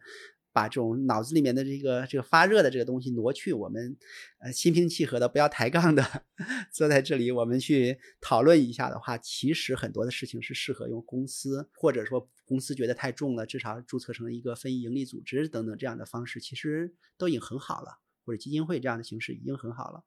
但是它比。传统的兴趣小组来说的话，那个效率还是高了非常非常多的。是因为它有激励吗？它有激励，它有非常明确的写在代码上面或者写在链上面，大家可以看得懂的规则。然后，并且它是一个自动的，就等于我把管理自动化的一个东西。这些东西加在一起，使得它是一个不怎么地的公司机制，但是它是一个比兴趣小组来说好很多的东西。所以呢，就是我们看到了很多的 Bankless 道啊，或者说你刚才就指的这个 Uniswap 道，很多很多的道。你如果仔细去看这个道来说的话，你会认为在这些低效、混乱，然后这么多人挤在那儿干不出什么活儿 的这件事情，你把它看成公司的话，简直疯了，嗯，对吗？你随便加入一个道里面，几千人、几万人是有了，对不对？如果和公司制来比的话，一家公司几万人，然后就在这儿这个天天在那儿 这个打嘴仗。按正常来说的话，一家硅谷一家十二个人的公司都可以 build 一个 Instagram 了。你这个几千几万个人 build 出来什么了，对吧？但是呢，它如果比起兴趣小组来说的话，我觉得它的生产力还是极大的提升了的。所以我认为它倒是解决了一个兴趣小组将走向何处的一个问题，而不是公司走向何处的问题。当然，这个仅仅是到在现在这个状态啊，但是就是我们所说的它的开放性，就是因为你可以把很多东西放在这个区块链上面，你可以放的东西越来越多。现在因为技术所限，我们就只能放个投票啊，放个发工资啊，放个最最基本的所谓的公司里面最基本的那些人事财务的这些东西可以放上去，放上去的东西非常少，所以呢，现在的道看起来是弱不禁风的。我要加一个限定，就是说现在的到 software 可以去 enable 的到，比起现在的公司来说是弱爆了。但是对于一个刚刚出生的小婴儿一样，我觉得它的未来的前途不可限量，很有可能要不了三年五年，当这些所有的很多的机制和软件都已经成熟了以后，这个道其实它会忽然变得是比现有的公司制要方便很多、强很多。的一种体系，呃，我认为这种可能性是完全有的。这也是我对它持续保持关注的原因。嗯，但是依然就是我们不应该混淆我们对于一个世界的美好的愿望跟我们的残酷的现实，他们两个是一体两面的，他们是一个东西，但是，呃，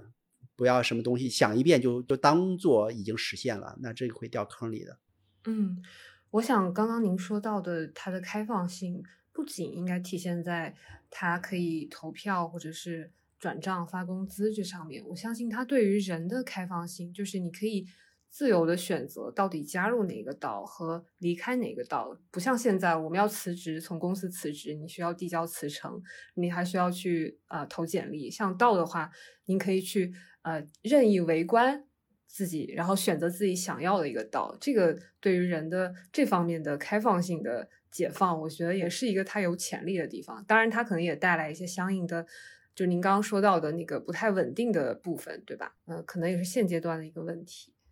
刚才你说的就是到你可以随意加入啊，等等，这其实不是一个特别好的 feature 啊，这有什么了不起的？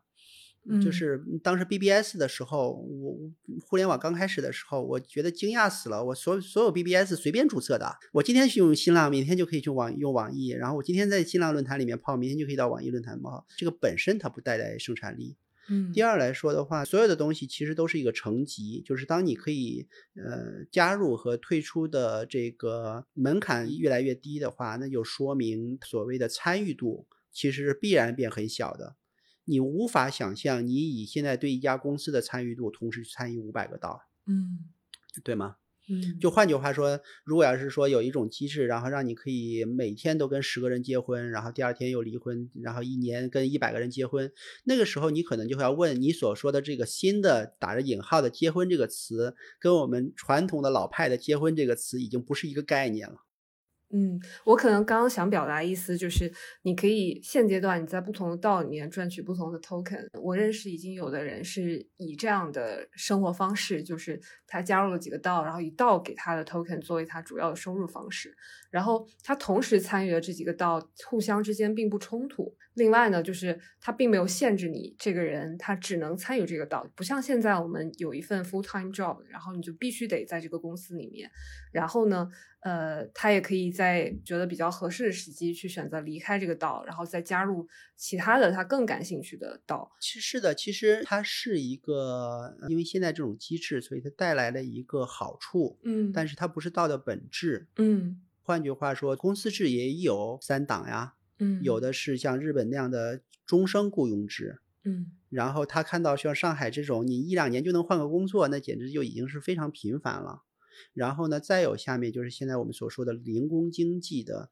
就是对所有的公司的在公司制下面也已经在朝这个方向在变化了。所以这整个呢，我认为它是同一个社会潮流在公司制以及道的这个体制下面的映射。我们整个把它称为零工经济，或者说人变得越来越自由、生产力越来越高的时候的一个必然的一个出现。但我不认为它 necessarily 说一定是因为道所以出现了这种特点。在没有道的时候，道的话，比如说流行也就是过去的一两年。那你想在过去的十年里面，像 Fiverr、像猪八戒、像中国的各种各样的这种零工的这个平台都已经火爆了这么多年了。那么他们的所有的用户过着什么样的生活呢？所以，呃，倒是说使这些用户找到了一个可以，呃，持续的或者更好的过着他们本来就已经过了十年的生活，而不是说道 enable 了一种新的生活方式。我最后一个想问关于道的一个问题，就是，呃，目前来说，道这个组织，嗯，在您看来，是不是它的组织制度是偏平面化的？那对于现在。它的好处和弊端方面，您是怎么看的？纯平面化的组织到现在为止还没有真正被证明过，这个是一个呃很大的问题。就是无论是在现实的政治体制里面，还是说在经济领域，尤其在经济领域，在政治领域里面的话，我们还有一些样板，还是蛮多的。但是纯经济领域里面。完全是平等的，来用投票的方式来决定一个经济体的走向来说的话，呃，我还没见过，因为这种体制不需要到在公司制里面也是可以的，对吗？嗯，就是公司制，我们在过去的一两百年里面，呃。就是有几乎每一天都有每一家公司都有可能基因突变成说我们干脆明天就不分经理这些垂直的这个 hierarchy 了，就是我们这十几个人或者一百个人，我们一人一票来这个做所有的决定。这件事情并不是需要到才能做的。嗯，那么我想在人类社会的过去的一百年的各个角落，一定会有基因突变，有这样的公司存在。但是这些被突变出来的基因，在现有的外部的经济环境里面，没有一家长大的，或者说没有成为主流。那么这个有可能是因为经济和人类社会的一些原因，而不仅仅是道可以来解决的。道它会产生的这种可能性，我觉得是是好的。嗯，但这里面我觉得到它带来的一些我让我觉得很兴奋的一点是什么呢？以前的所有的公司制之所以做成这个样子，原因是基于一个很高的交易成本，所有的人他们都互相认识。比如说，就像我们做播客好了，我们比如二十个人，我们成立一个一个工作室，我们要干什么事情，很自然的会出来一些 leader 嘛，这个是很自然很自然的，或者说在不同的 leader 在不同的领域里面慢慢的出现，到组织也是这样子的，也会涌现出来 leader。但是呢，到组织，我觉得它跟公司制不一样的一个变量是说，这些人他们之前可以不认识，这其实是一个很大很大的变量，在一堆完全互相不认识的人中间，然后还能用这种投票，并且大家还信任，然后还能做决策，这种事情在历史的一百年的公司制里面是没有出现过的。就我们从来没有见过一家公司忽然就来了一百个跟群众演员一样的人就。在这儿，然后就就开始干活，然后就还能治理的好，这个以前是没有见过的，呃，那么在新的这个里面，它至少产生了一种可能性，有了这种突变的话，我们就看它结果了，有可能会很好，也有可能后来大家就 笑一笑，说啊，曾经我们也尝试过共产主义来着，发现 发现用了用了一百年的时间，也也不见得是那么优秀的，或者可以实现的一种一种人类人类结构吧。是，那所以，呃，既然说到这里，我就想问问您，就因为您刚刚也提到说，九三年到现在，九三年前的公司都没有存活下来，那我们现在可能也是处于九三年的传统互联网这个阶段当中。您对于我们现在普通人是认为要等一等，等到这个我们像类比九三年之后浏览器出来就比较成熟的爆发式井喷式的用户增长和大家整个思维的转变。过后再参与进来比较好，还是您认为趁现在就躬身入局去了解并且参与到其中会更好呢？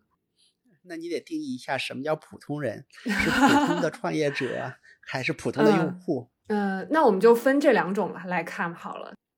那么对于这两个答案，我认为是截然不同的。对于这个普通的用户来说的话，其实无所谓。呃，这个时候来用的话，纯属是自给自己找气受。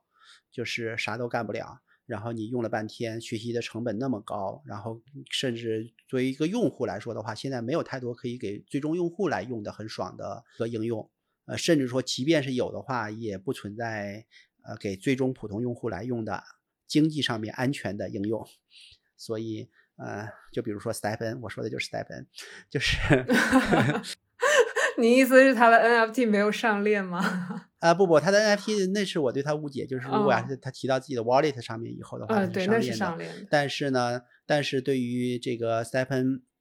哦，我指的是说，你总算搞明白它是怎么用的，结果你花了两千美金买了一双鞋，然后现在跌到只有两百美金了，一百都不到了。嗯，您买了是吗？我还好，我是在一百多美金的时候买，但是对于我来说，对 Step N 的来说，我是那种标标准准的是真心要跑步的人，嗯，所以我每天都在跑，从买鞋到现在，我基本上一天不落的在跑步，我根本不，就是我是属于愿意花呀将近两百美金来换取。我天天可以有点动力，觉得很好玩去跑步。我是那种标标准准的 pay to move 的人。是我我我我的目标就不是 move to earn，我的目标就是 pay to move。我就我买这个 Stephen 的目标，跟我买一个健身卡的目标是一模一样的，或者我买一个真的这个耐克的跑鞋的目标是一模一样的。所以，所以我我在 Stephen 的体验非常好。我从来没有指望我从里面赚钱。不是赚钱，我一分钱我都没准备拿回来，哦就是，呃，我就是买了一双鞋，然后让我天天跑步。老实说，直到现在还没有任何一个其他的应用可以像 Stephen 一样的这个 怂恿着我天天跑步。嗯，是的，从从一个大号的咕咚或者说大号的 Keep 来说的话，我觉得 Stephen 还是挺好用的，嗯、至少很好玩。那么回到刚才我们在说，对于普通用户来说的话，连 Stephen 这样的算是出圈的应用都还不足以让普通的用户可以在经济不受损失的情况下面安心的来使用的话，普通用户进入 Web 三实在是太早了。当你适合进入的时候，你自然会知道的。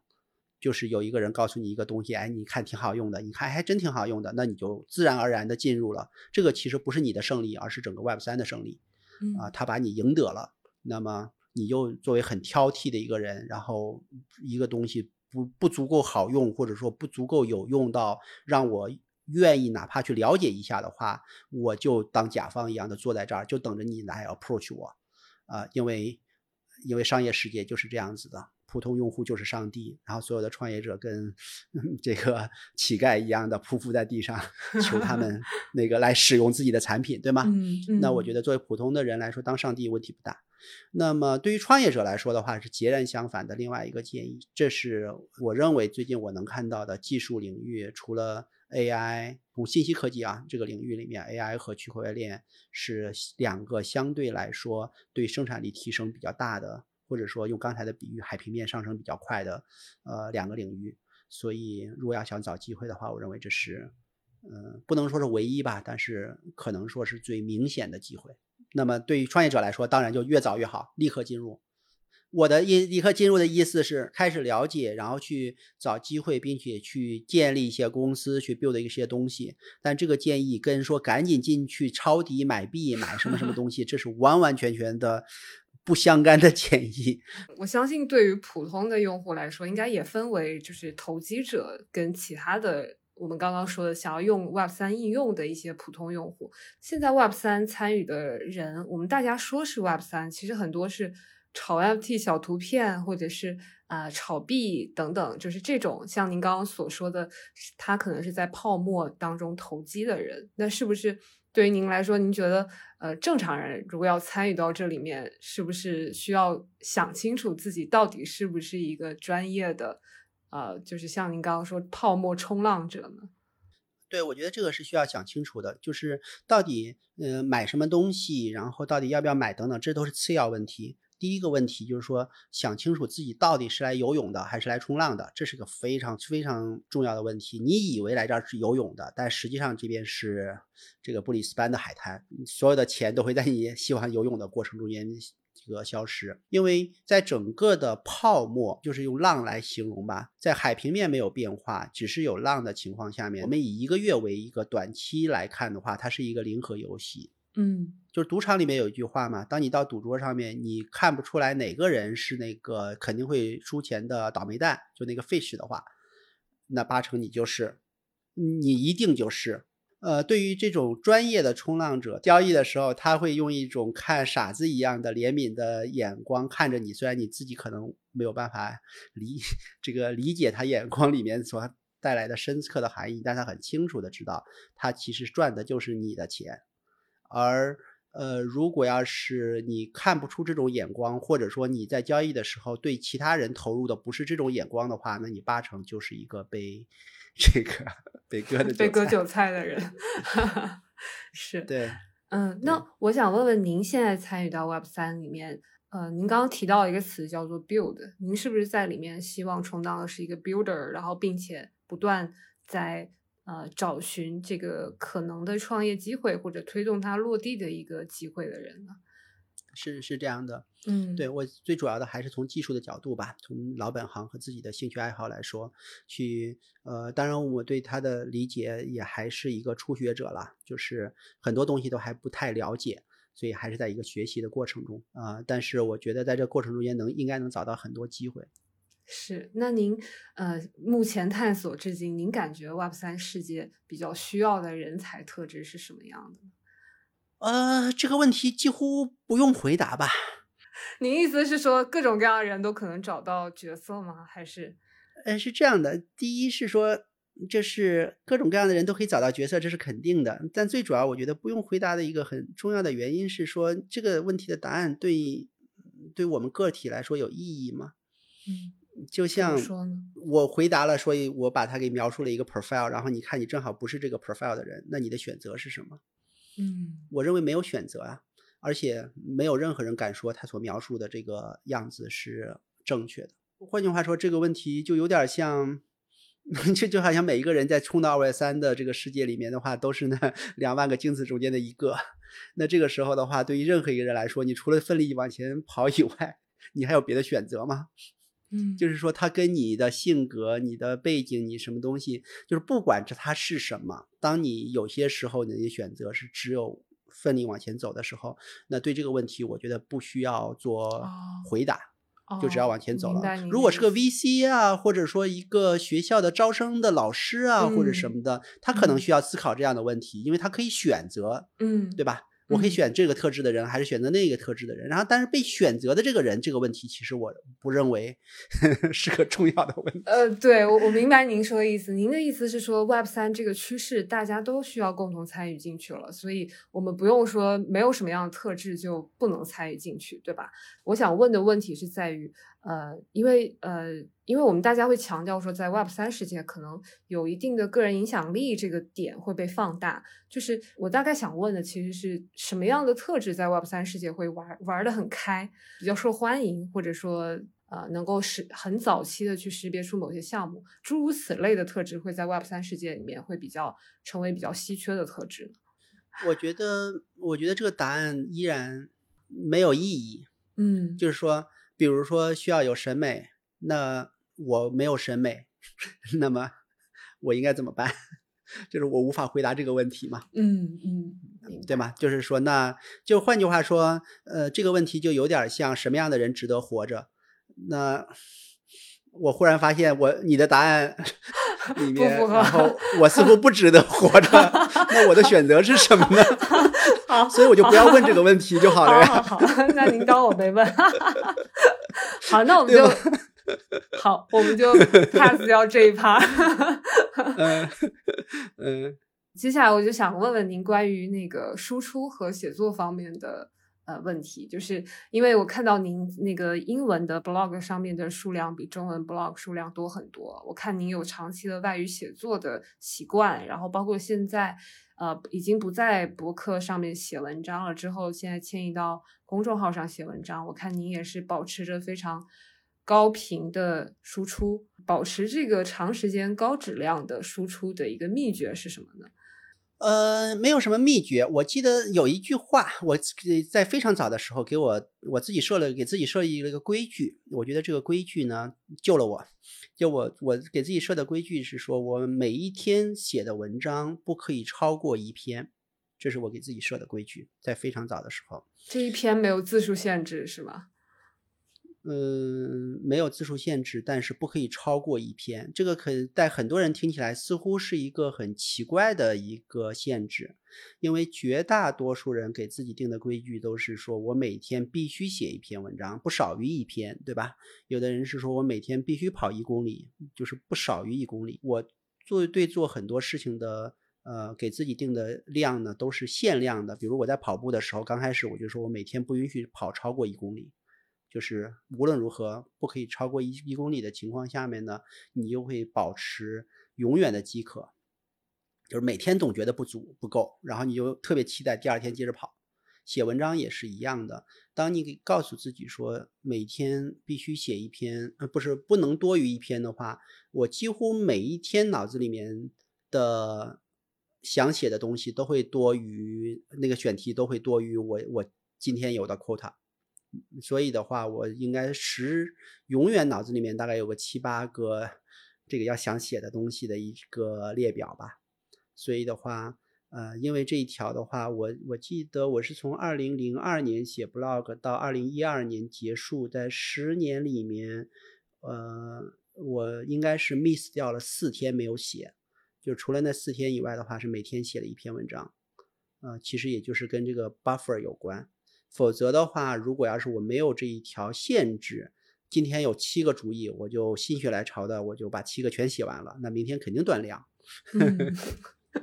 我想这个应该是跟您的，呃，就是您有很强的这个创作的呃灵感。这个有关系，因为很多人可能是没有办法有那么多选题的，所以我很好奇您的选题的来源都是什么呢？都是什么时候积累下来的，或者是什么契机看到了什么积累下来的呢？呃，其实呃，我不就把它叫选题了，因为我我对写作这件事情的话，我一直的看法是说，我是我唯一的和最重要的读者，就是我写一什么东西的话，呃，最主要的嗯目的其实是为了自己想明白。至于别人是不是能看明白，或者说别人是不是看我，其实不是那么在乎这件事情。这是一个自我建构的一个过程。就是如果你问我说，让我跟随着外部的所有人的兴趣来选题，老实说，我真选选不出来太多。比如 Sarah，你想要听什么？我天晓得你想听什么，对吗？你我可能知道你对 Web 三感兴趣，我给你写了三篇、十篇 Web 三以后，我就不知道你想要什么了。嗯，但是对于我来说的话，在我的内心世界里面，就是呃，我感兴趣的东西太多了。嗯，就是非常多的上海的地铁系统，上海的地铁的控制系统，上海的地铁启动的时候为什么那么稳定，而停车的时候为什么就会刚刚刚的刹车等等这些每一个你要让我写的话，都可以写出五六篇文章，总归是有的。这些东西是不是别人在乎的，我完全不知道，但是我也不在乎，这是我的习惯吧。当你在一个自己脑子里面去建构一个东西的时候。其实我觉得是容易的，就像鲁迅在构建那个鲁镇，或者说那个嗯 Minecraft 里面那个小孩子用那个小方块来 build 一个自己的城市的话，他会无穷无尽的 build build 下去的。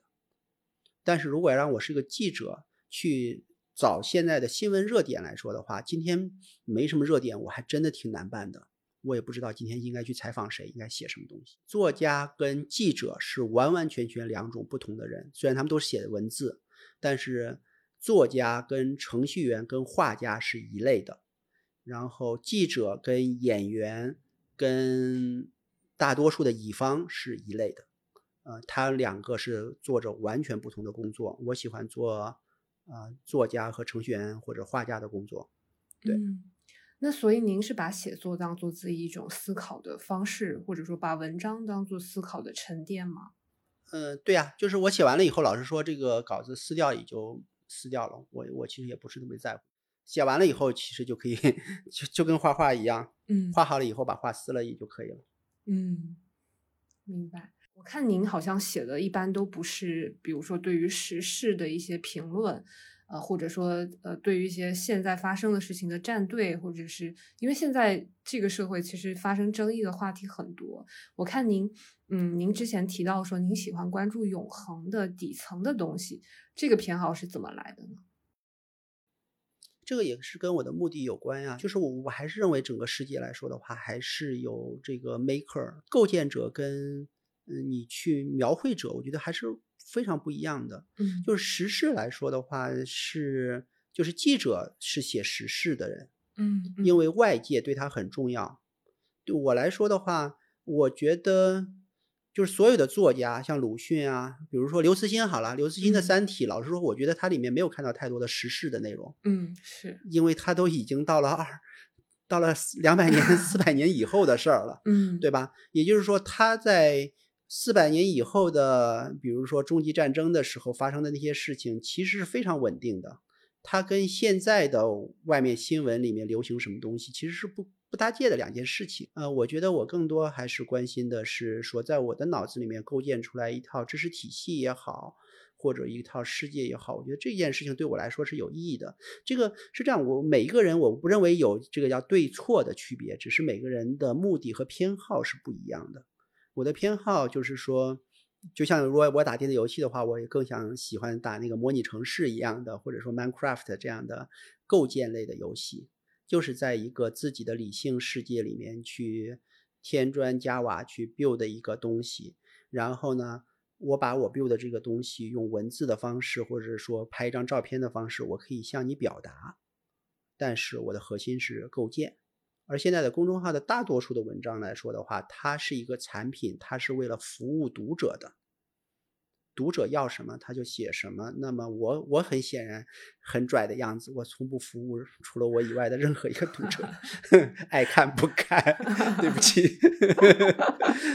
嗯，然后我看到您的写作风格也都是比较平实易懂的。然后您之前在公众号上也提过，就是费曼学习法对您的启发，是不是也是因为这个原因，所以您希望是以一个最简单的就是跑。抛开大词那种大家都看不懂的词，去描述一个事情的本质。对啊，自己跟自己说话的时候还还 还不拽，还要去炫耀什么大词吗？对啊，自己跟自己说话的时候，我倒宁肯就是那个费曼，包括这个我特别喜欢另外一个 Randall 的那个就是 Thing Explainer，它会有一个一千个单词的一个呃一个列表，然后。然后，并且还有一个这样的一个编辑器，我特别喜欢拿那个编辑器写很多的东西。那个编辑器就就是它内置了一千个英文单词，嗯，只能用那一千个定义一个事情，是吗？对，然后它你就写的时候，如果超出这一千个词的这个词词汇列表了，它就它就红字了，就告诉你这个字儿不可以用。你想，它连那个 thousand 的这个词儿都没有，所以说你要表示一千的话，你只能说 ten hundred 是可以的。嗯，就是或者说这个一万的话，你可以说是这个那个 one hundred hundred，但是你不可以，它没有更，它没有这个这个 thousand 的这些词，就是你几乎能想到的绝大多数的词它都没有。那么那么只限于一千个词，所以我我有很多的一些，尤其对于复杂的一些概念，我会努力的尝试用这一千个词去把它写明白。